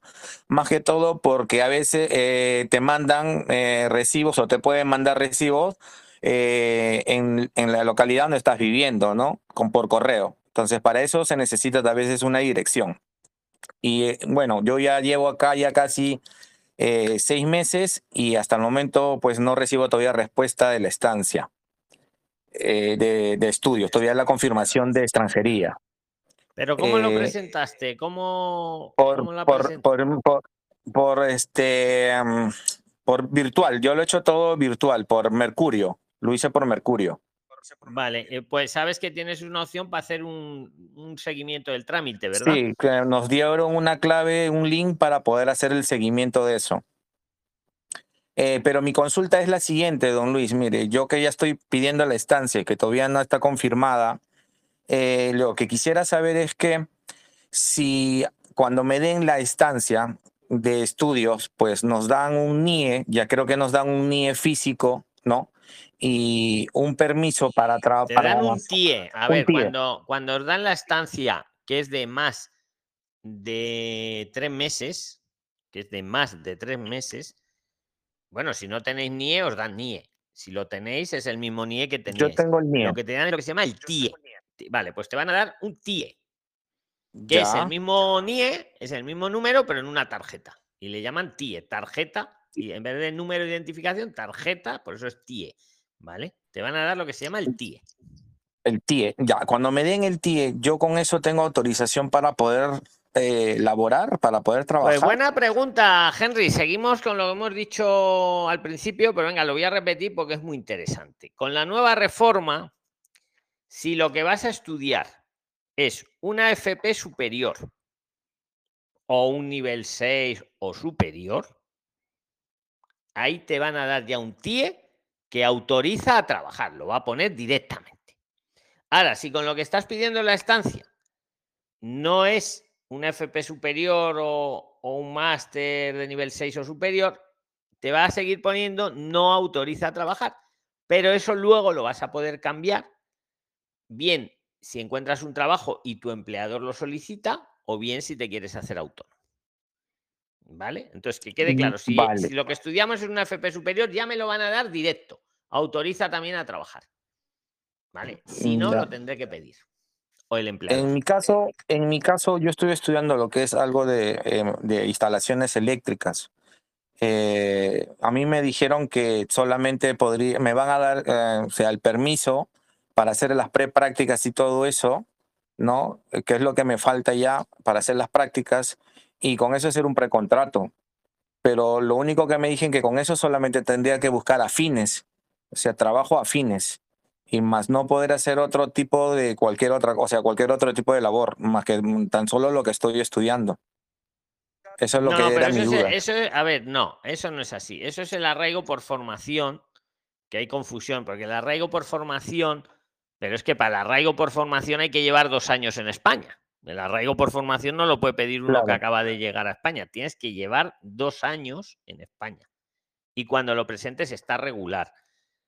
Ahí sí, Claro. ahí, ahí sí, luego el permiso que te dan luego para trabajar luego, cuando acabes el curso, ahí sí que el curso tiene que estar relacionado con lo que has estudiado.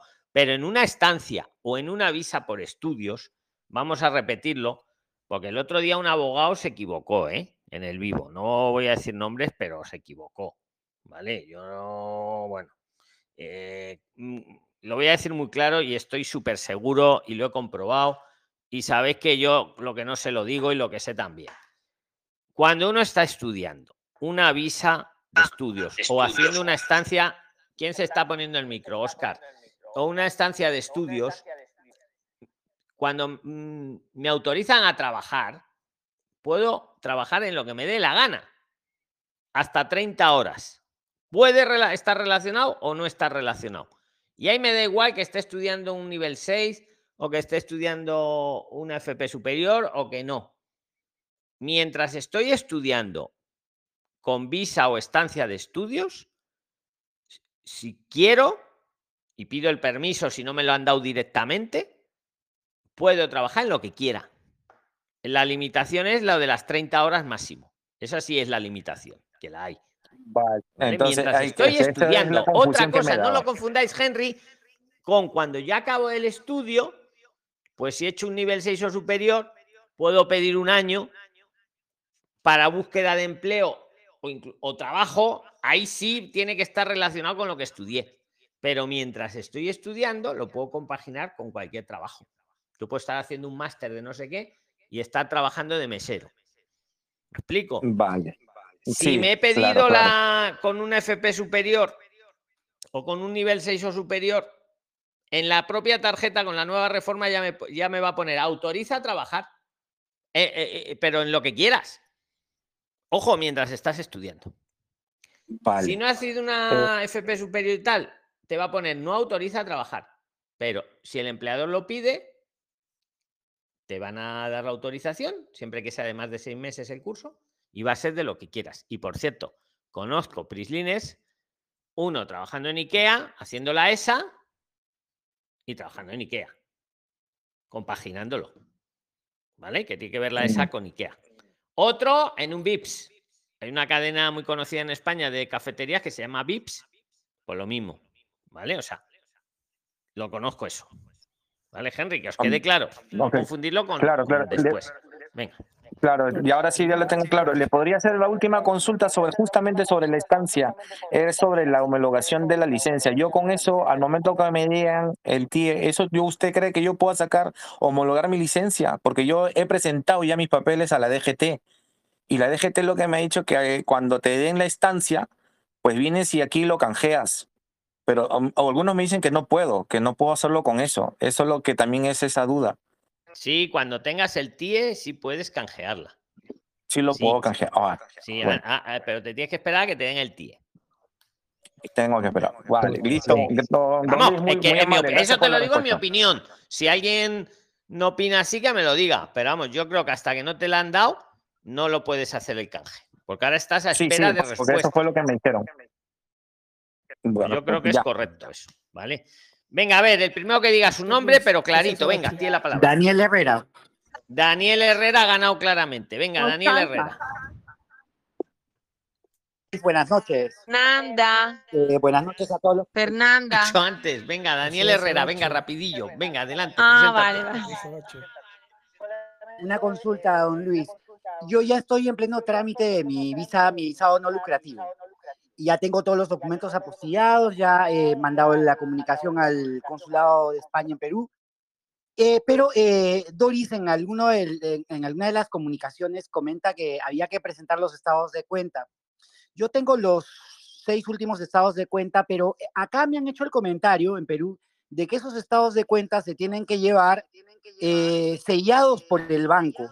Y normalmente el banco acá no te sella eso, o sea, te manda por vía electrónica los, los, los extractos de cuenta. Entonces quería hacer yo la consulta, eh, qué es lo que se tiene que hacer, o en todo caso, si hay alguien de los prislines que me pueda responder, qué hacer en, en ese caso, ¿no? Para refrendar esos estados. Venga, ¿quién le quiere responder y tiene la palabra, Daniel? Eh, venga, Yo le puedo responder. ¿Alguien más que no, que no sea Doris que le pueda responder? Para no monopolizar nadie y si no, Doris. Yo le puedo responder. Pues venga, preséntate y respóndele. Venga. Mi nombre es Lore, em, estoy en Bogotá, Colombia. Eh, le em, hicimos un visado para mi hijo que ya está en España estudiando. Nosotros presentamos los, estra- los extractos de cuenta eh, simplemente como nos los envió el banco por vía internet y son legales para ellos. No nos pusieron ningún problema. Eh, desde que haya, como dice don Luis, un dinerito extra al IPREM, no ponen ningún problema con, con ver los extractos porque ellos también los pueden consultar. Ok, este es en el caso de Colombia, pero en el caso de Perú creo que es diferente. No sé si alguien, si Doris podría A ver, eh, contarme eh, un poco. Daniel, perdona que me. Que, espera, espera, ah, espera, por partes. Perdonad que meta cuchara. Eh, tiene que ser igual en todos los países, me explico. Eh, es es eh, España el que os está atendiendo a través de los consulados, el de Perú, el de Colombia, el de Argentina, pero es lo- no se hace discriminación por países. Daniel. Eh, lo que pasa, don Luis, es que yo he estado viendo esto con algunas personas que han hecho este trámite y justamente eh, algunos me dicen, tienes que hacer sellar ese documento.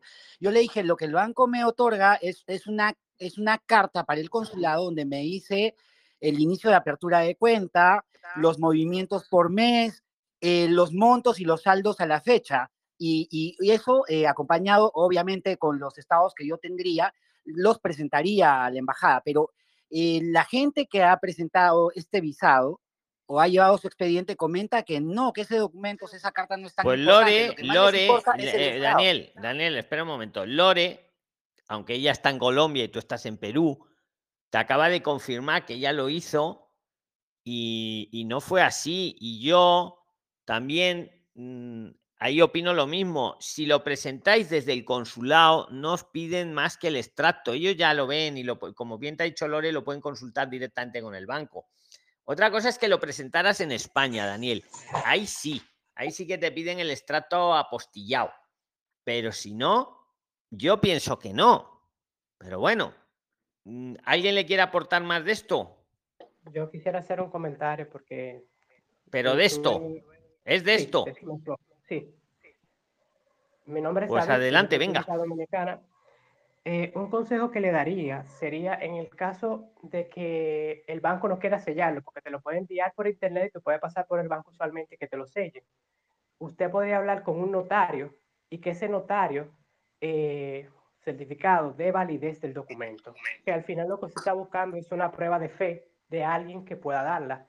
En dado caso, un notario o el propio banco, cuando le envíe el documento, el estado bancario, debería ser capaz de sellarlo, un sello sí, de tinta, o usted pasar por un notario que le certifique el documento.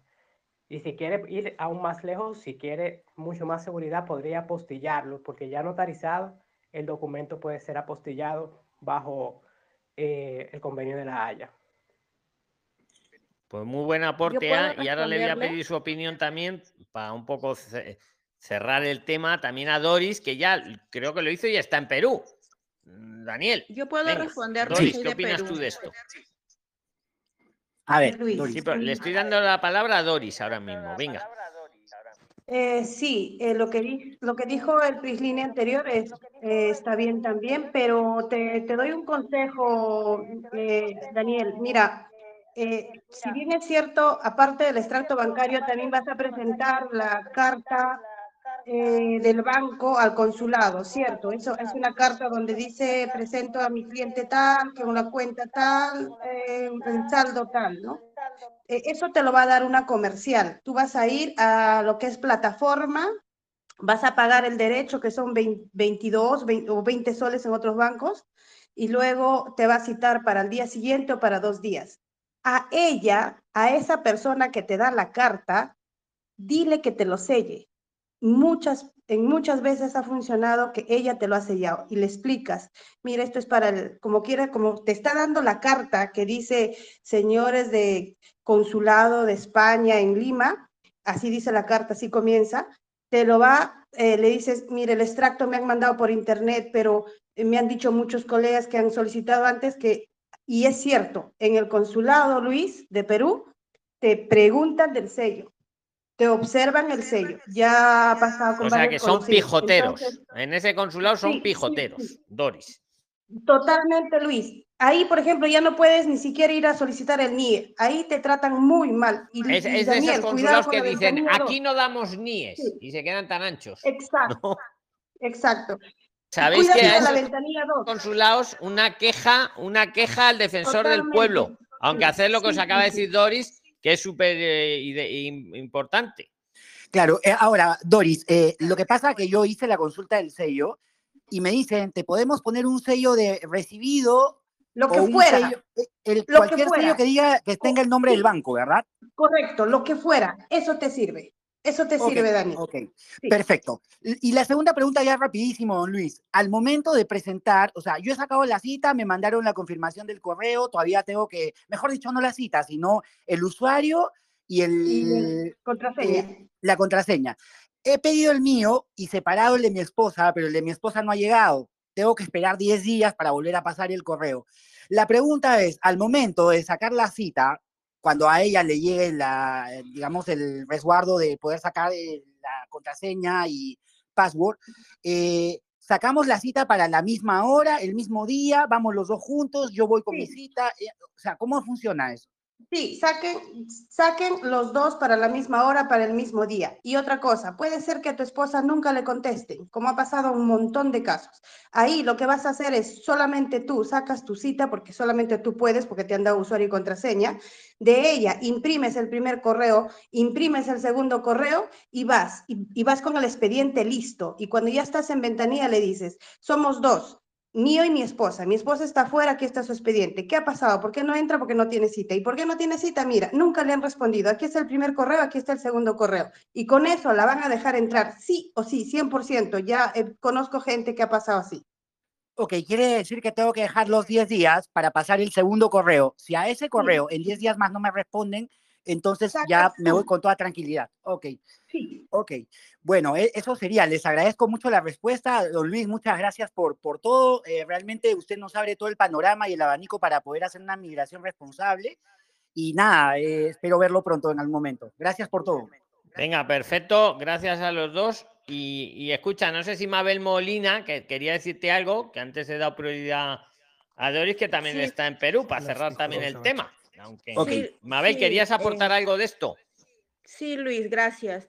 Eh, Daniel, em, yo fui con mis, em, con mis tres últimos estados de cuenta a extranjería, eh, que lo había sacado yo por, este, por, por, el, por la computadora, y el, el funcionario me dijo, mira, esto de acá lo tienes que, em, ¿cómo se dice? Eh, llevarlo a relaciones exteriores para que lo apostillar. apostillen apostillar y me lo traes. Y yo le y entonces yo le dije, pero, eh, eh, pero puede ser así, este, im- impreso de internet. Sí, me dijo, lo llevas al, al Ministerio de Relaciones Exteriores y que te lo apostillen. Y eso es suficiente. Eso es suficiente, la apostilla con tus documentos, ¿no? Nada más. Mm, Ok, Eso ok, fue lo ok. que me dijo. Ok, Venga, entonces. pues muchas eh, gracias, sí. Mabel, y, y muchas gracias, Daniel. Yo creo que ha quedado la, sí, la sí, cosa sí, clara. claro que sí, ha quedado gustaría claro que son los tres en hacerle una, una pregunta a Doris, por favor. Bueno, pues hazla, por haber, Doris. venga, por haber aportado, hazla, venga. Hola. Gracias. Doris, eh, la, eh, la carta de aval puede ser de un amigo que está en, en- dentro de Europa, en los Países Bajos, para la, la estancia por estudios, por favor. Mm, Mira, no, la, como dice Luis, hay que ve- ver bien la norma. No, no especifica exactamente de quién. O sea, simplemente dice que es eh, una persona que, que te va, el aval, si presenta aval, tiene que tener este documento, que es una declaración compulsada, curada, de que va, va eh, asumir los gastos del, del que está solicitando, del solicitante, y eh, que tiene que tener una, un sustento en su cuenta. Eh, eso es lo que se entiende, pero no, no dice si puede ser eh, extranjero o, o inclusive de, de, de, de Perú, sa- se, sirve, ¿no? Si es que es tu Sí, padre o, o un tío, sirve. Entonces, de, pedí, de Países Bajos, Yo le pedí el, el favor a un amigo pidiéndole, o sea, le pedí de todo corazón que no se va a ser responsable de mí en nada porque yo voy a asumir todas las responsabilidades, pero sí, como yo necesito estudiar, entonces él me dijo, bueno, eh, por eso, eh, si es así, o sea, con toda la confianza, ¿no? Yo no me voy a responsabilizar de nada contigo, no te voy a enviar dinero ni nada, yo lo hago. Y lo hizo, me hizo una, una, un aval eh, garantizando que él se iba a encargar de todos los gastos y, y, envi- y también envió sus tres estados, sus tres estados de cuenta bancaria, pero no extractos, sino estados de los, de los últimos tres meses. Entonces yo quería saber si eso es válido o no. Está demorando que llegue Puedes, por un momento, Mabel. ¿puedes aclararnos rápidamente para que todos les quede claro la diferencia entre un extracto bancario y un estado bancario? El, eh, eh, todo el extracto bancario de los tres últimos meses, los, todos los movimientos, más los otros, eh, más lo que él pueda tener en total de su cuenta, es, es la, es la diferencia, ¿no? Porque él solamente me envía, está enviando, me lo ha enviado por foto, está enviando em, em, lo que recibe de, de pagos, las cuentas, las, las últimas tres boletas, pero más no todo el estado de cuenta, el extracto, todo eso no, solamente las tres eh, boletas recibidas, ¿no? O, o- o sus recibos. Esa es la diferencia. Entonces, eso es lo que a mí me preocupa también, Doris, porque no me está mandando el extracto, sino sus tres últimos estados de cuenta bancaria, de lo que le pagan, nada más. No, no, pero en, ese, pero en tiene- tiene- en, en pero esa, dis- en esa disculpa, cuenta pero, pero en ese documento, en la Tenéis que hablar de una en una porque si habláis a la vez no se os oye a ninguna. Venga. Pero en, en la declaración jurada, ahí dice, ¿no? Eh, yo avalo eh, sus estudios a la señora Mabel Molina con pasaporte tal, y, él, y, y lo ha llevado al notario, ¿no? Está notariado y me lo está enviando. Bueno, está demorando por DHL, pero estoy esperando eso para poder presentar para mi estancia de estudio, que estoy muy, muy preocupada por eso. Y yo le he pedido, por favor, ¿no? Eh, y lo ha hecho encantado, pero yo no le voy a molestar en nada, pero lo ha hecho. Entonces yo quiero saber si está bien sus tres últimos recibos de lo que... O, em, o tiene que ser sus extractos bancarios, o sea, el total de lo que él tiene en su cuenta. Tiene que ser el, el- el- el saldo contable. Lo de su cuenta. Sí, tiene que ser eso. Ah, ya, Pero, pero ya. si, si te lo puede enviar, mejor. Pero si no lo tiene, bueno, inténtalo, ¿no? Y así de repente en algún momento se recurre y en algún momento se aclara y se, se, se pone un reglamento de que también sirve una nómina. Como Luis dice, todo está para recurrirlo y lucharlo y puede ser un motivo para cambiar esa forma de calificar los expedientes de estancia. Que por cierto, Claro, es que además, a- ahondando en lo que os dice Doris, Mabel, eh, imagínate que no te llega, porque tú está, el Mabel está luchando con los 60 días, con su estancia, el estrés que hablábamos al comienzo del podcast. Entonces, a lo es. mejor vamos a suponer que no le ha mandado bien el, el extracto, el estado. Tú preséntalo antes de que te caduquen los 60 días, porque como caduquen, ahí ya, ahí ya está fuera de juego. Tú preséntalo, como bien te dice Doris, incluso aunque sabiendo que era un estado y había que presentar un extracto o al revés, que yo ahí no me he enterado bien, pero bueno, tú preséntalo antes de los 60 días. Que si, si es que no, como bien te dice Doris, te van a hacer un requerimiento y te van a dar 10 días para que lo arregles. Y como ese requerimiento igual tarda meses, pues ya vas a tener tiempo para hablar con, el, con la persona esta que te avala para que te lo envíe de otra forma.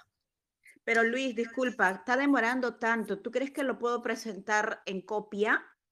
En copias, porque el original está demorando mucho. Yo no entiendo por qué ellos son como 20 Yo te digo una cosa, lo que no puede pasar, y os lo digo a todos, porque yo cuando os hablo con- a uno, eso estoy hablando a todos, ¿eh? Y a los miles que lo oyen luego en Spotify. Lo que no puedes permitir es que se te pasen los 60 días. Ok, sí, ya se Porque ya- como se me te pasen, has me perdido. Entonces, que ves que estás en el día que se te va, preséntalo en copia, preséntalo como sea. Ya. Mejor preséntalo bien, por supuesto, ¿eh? No me malinterpretéis. Pero si no te queda otra, preséntalo como puedas, que luego tendrás Claro. una segunda oportunidad, que será el requerimiento. el requerimiento. Ya, Claro, muy y también bien, os digo, aclarada, y ya, y hablando de esto, lo que ha dicho Doris, y a ver, lo que manda es la ley. Y yo, por ejemplo, os he dicho eso, que todos los consulados os tendrían que atender igual de bien todos, todos. Que luego hay un consulado por ahí pijotero, pues, hombre, sí, habrá que obedecerle, ¿no? Porque para eso estamos, ¿no? Pero tampoco os dejéis pisar, que para eso está el defensor del pueblo.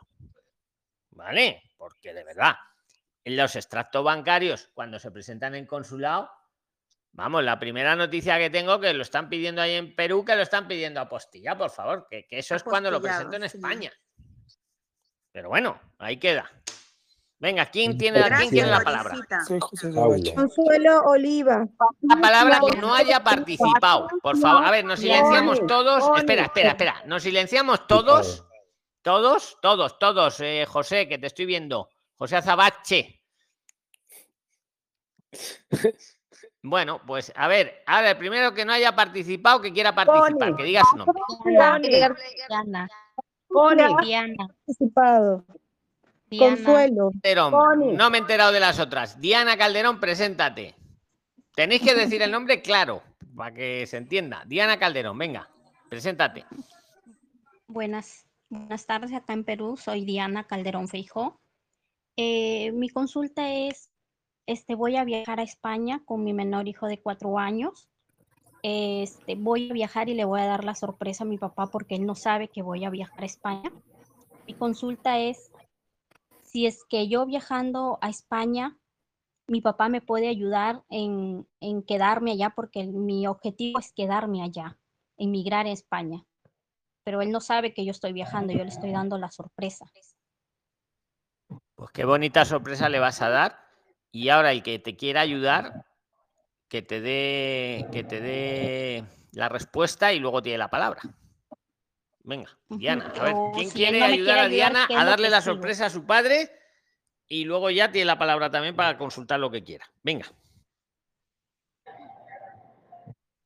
Jope, que callaos os quedáis aquí ahora. Cuando digo que digáis el nombre, no me entero quién es. Y ahora...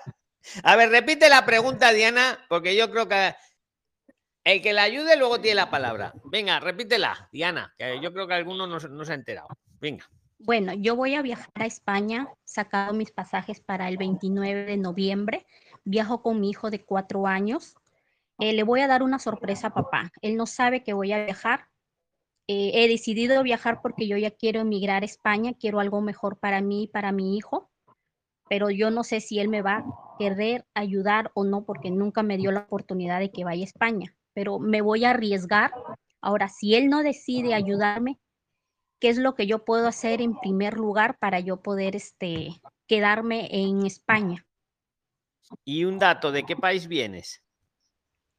Eh, soy de Perú, de la provincia de Tumbes. Ah, es verdad que lo has dicho al principio.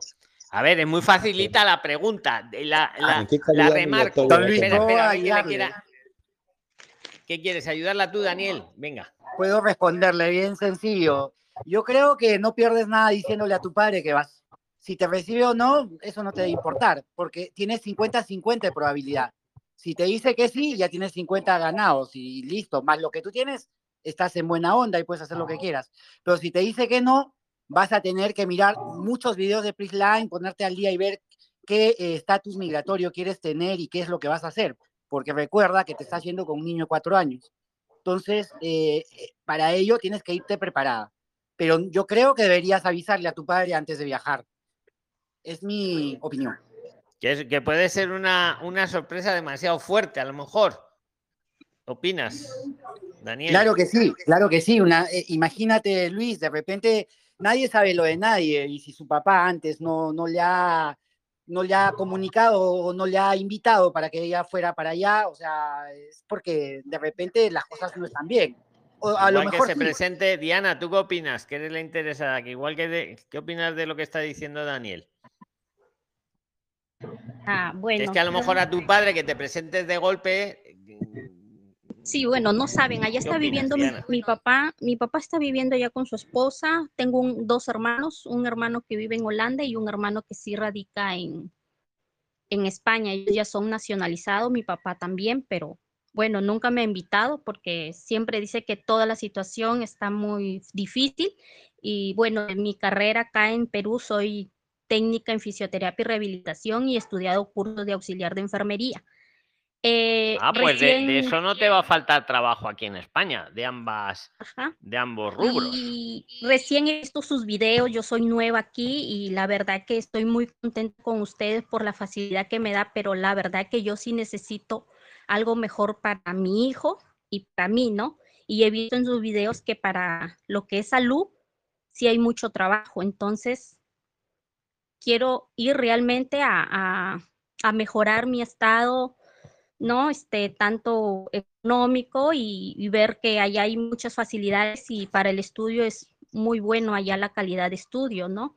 Entonces, yo la verdad sí quiero superarme y seguir avanzando profesionalmente.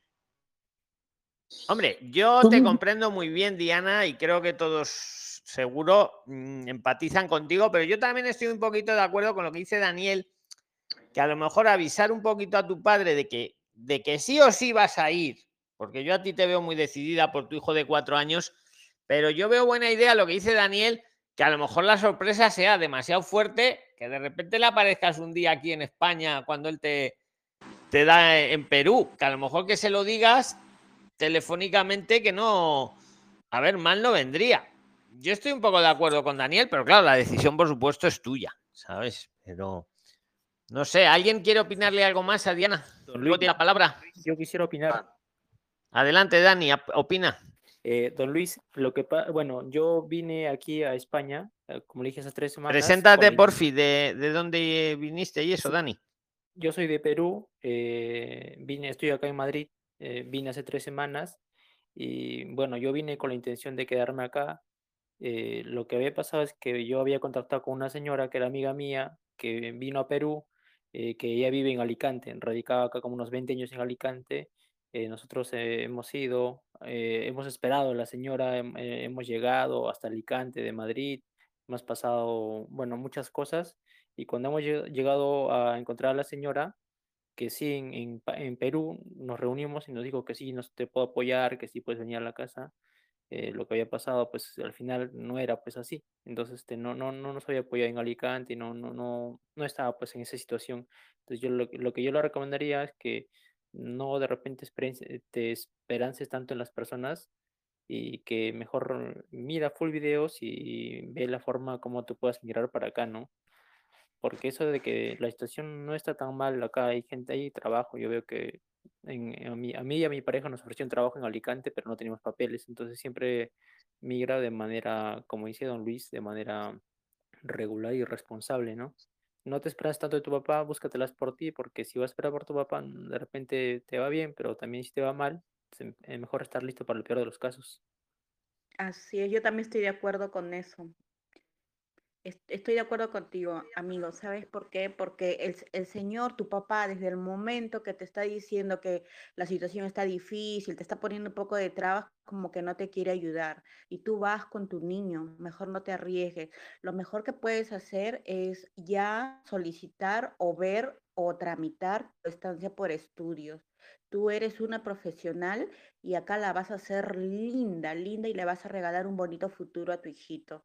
Pero como dice Luis, de manera responsable y, y para que esté siempre regular, te va a ir bien. O sea, lo, lo que sí te recomiendo es que para esto, eh, bueno, ojalá puedas contar con los recursos, tienes que venir con dinero porque no puedes venir esperanzada a que tu papá te va a ayudar o algo por el estilo. Para todo caso, si, si es que te recibe y haces una estancia por estudio, ya tienes ganado el 50% de lo que te piden en el Intren. Entonces, eh, piensa bien en esa criaturita, no pienses en lo que tu papá te tiene que ayudar porque él no te ayudó y ahora que está viviendo allí y todos tus hermanos están nacionalizados o qué sé yo y tiene el derecho de ayudarte a ti también, si antes no lo hizo, no pienses que acá lo va a hacer. No, no te esperas. Tú lo que tienes que hacer es de una buena madre protectora para tu hijito.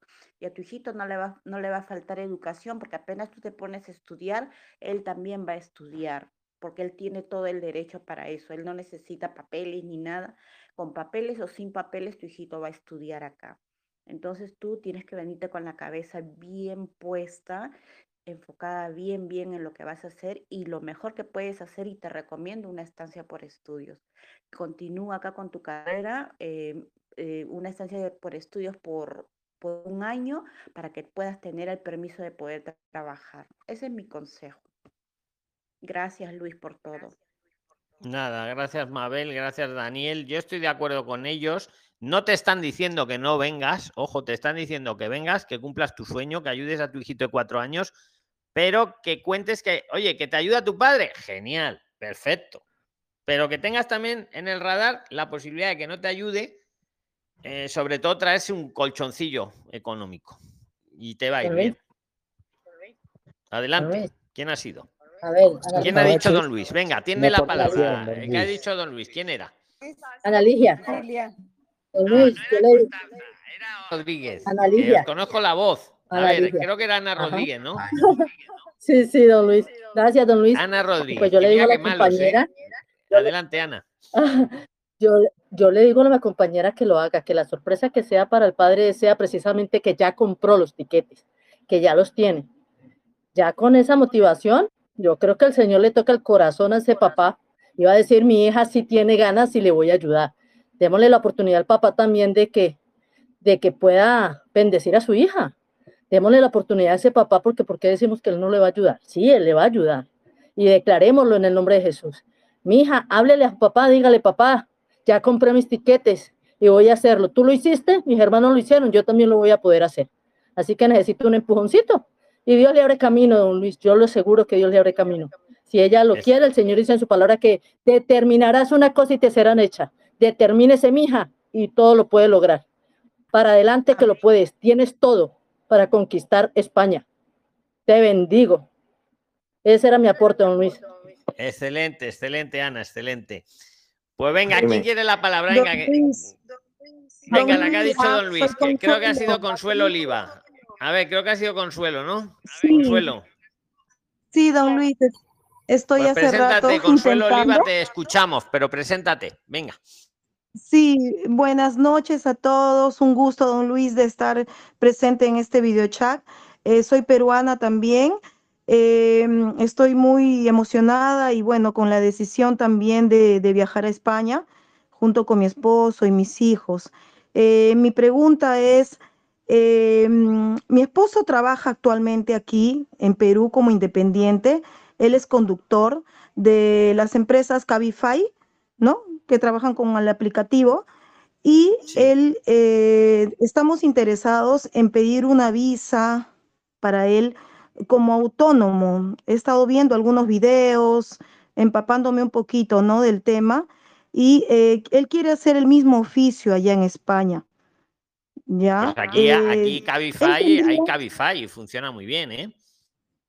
Sí, él quiere hacer lo mismo porque él tiene aquí, por ejemplo, la licencia de conducir, la A2B, que es la, la licencia profesional.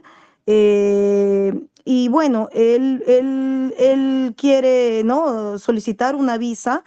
Eh, para esto, mi pregunta es, él, él primero, ¿la visa la puede solicitar aquí en Perú o también en España? Eso sería uno. Y lo otro es, eh, hay la opción, por ejemplo, si él solicitando esta visa como autónomo, de que él pueda trabajar en el mismo oficio y no es necesario presentar un plan de negocio o sí. El que la quiera ayudar a Consuelo, luego tiene la palabra. Venga. Sí, Sí, el, el plan de negocio es importante, básico y, y en, y en primera. Tiene que hacer, eh, para, si quiere ser autónomo, tiene que presentar un plan, de- tiene que armar un plan de negocio. Y lo mejor es que te apoyes de un gestor. Esa es mi recomendación. Ok, entiendo. Entonces, pero había, eh, no sé dónde lo vi, en algún video, de, de que eh, ahora con la nueva reforma ya no iban a exigir este plan de negocio.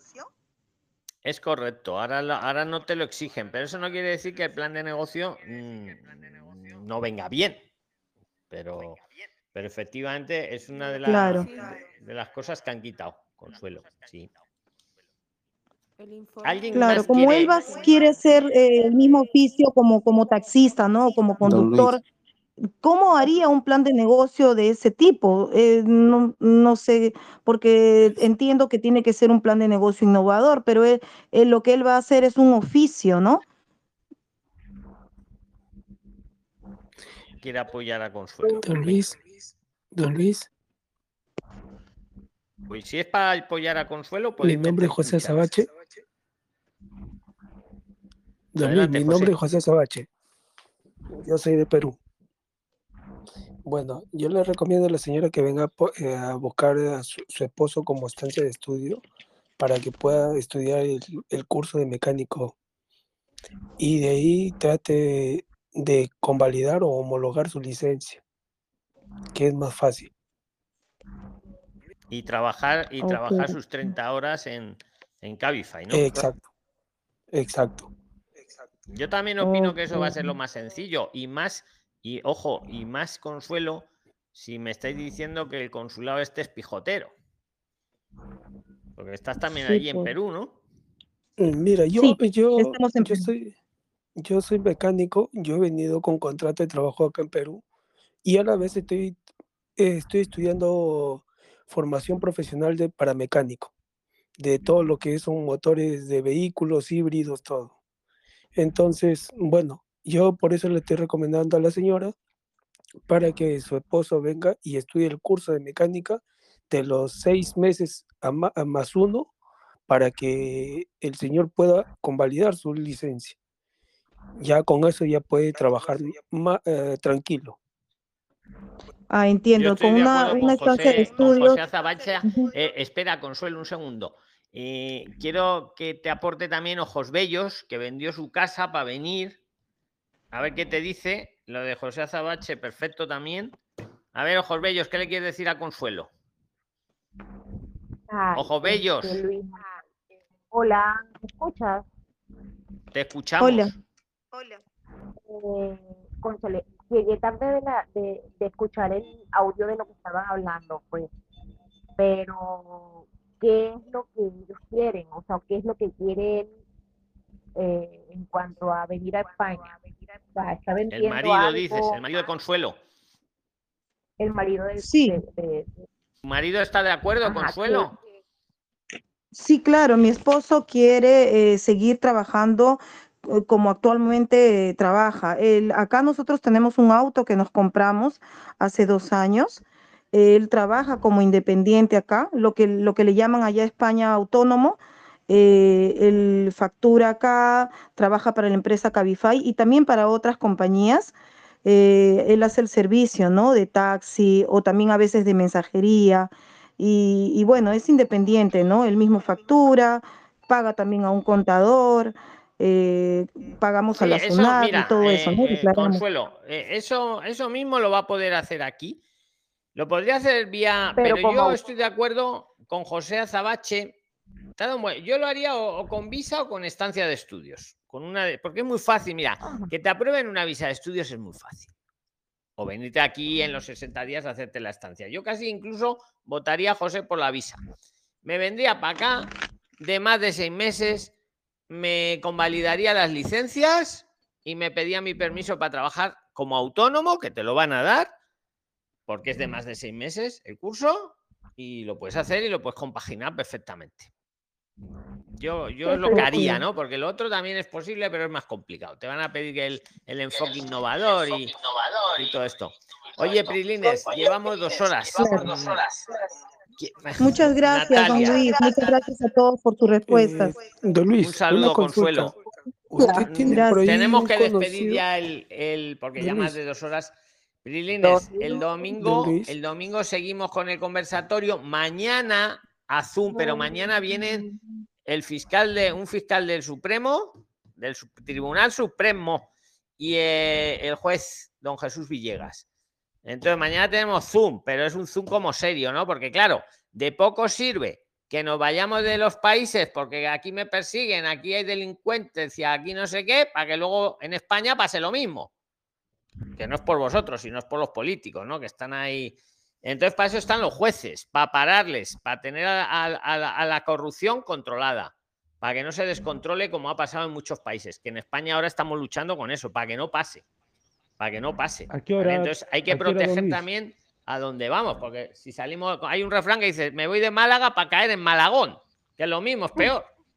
Bueno, porque lo sepáis, que mañana tenemos una invitados especiales Hora- hora- que hora ahora España, seguimos escribiendo aquí en, en Guatemala, Telegram. ¿A qué A la hora? de siempre, a las 20.45, a las 21 vendrán los jueces, a las 21 horas. Insisto, uno es del Supremo, un fiscal del Tribunal Supremo. Que, que nada, Prilines, que muchas gracias, que ha sido un placer, porque se me pasan volando las dos horas. Yo creo que a vosotros también, Hora ¿verdad? Y sí, son de Dios te España. bendiga, Luis. Gracias. Gracias, Luis. bendiga también a todos vosotros. Gracias a todos. Gracias, Luis. Un abrazo. Y un abrazo, vale. Ahora seguimos escribiendo. Un abrazo a todos. Chao. Bendiciones. Chao, A las para 21 todos, hora de, España, hora de Madrid. Eh, mañana en Zoom. Vale. ¿Vale? gracias. Adiós. Vale, Hasta luego. Bye. Chao. Chao, Luis, muchas gracias por todo. Dios le bendiga. Venga, hasta luego, Luis. Chao, chao, chao.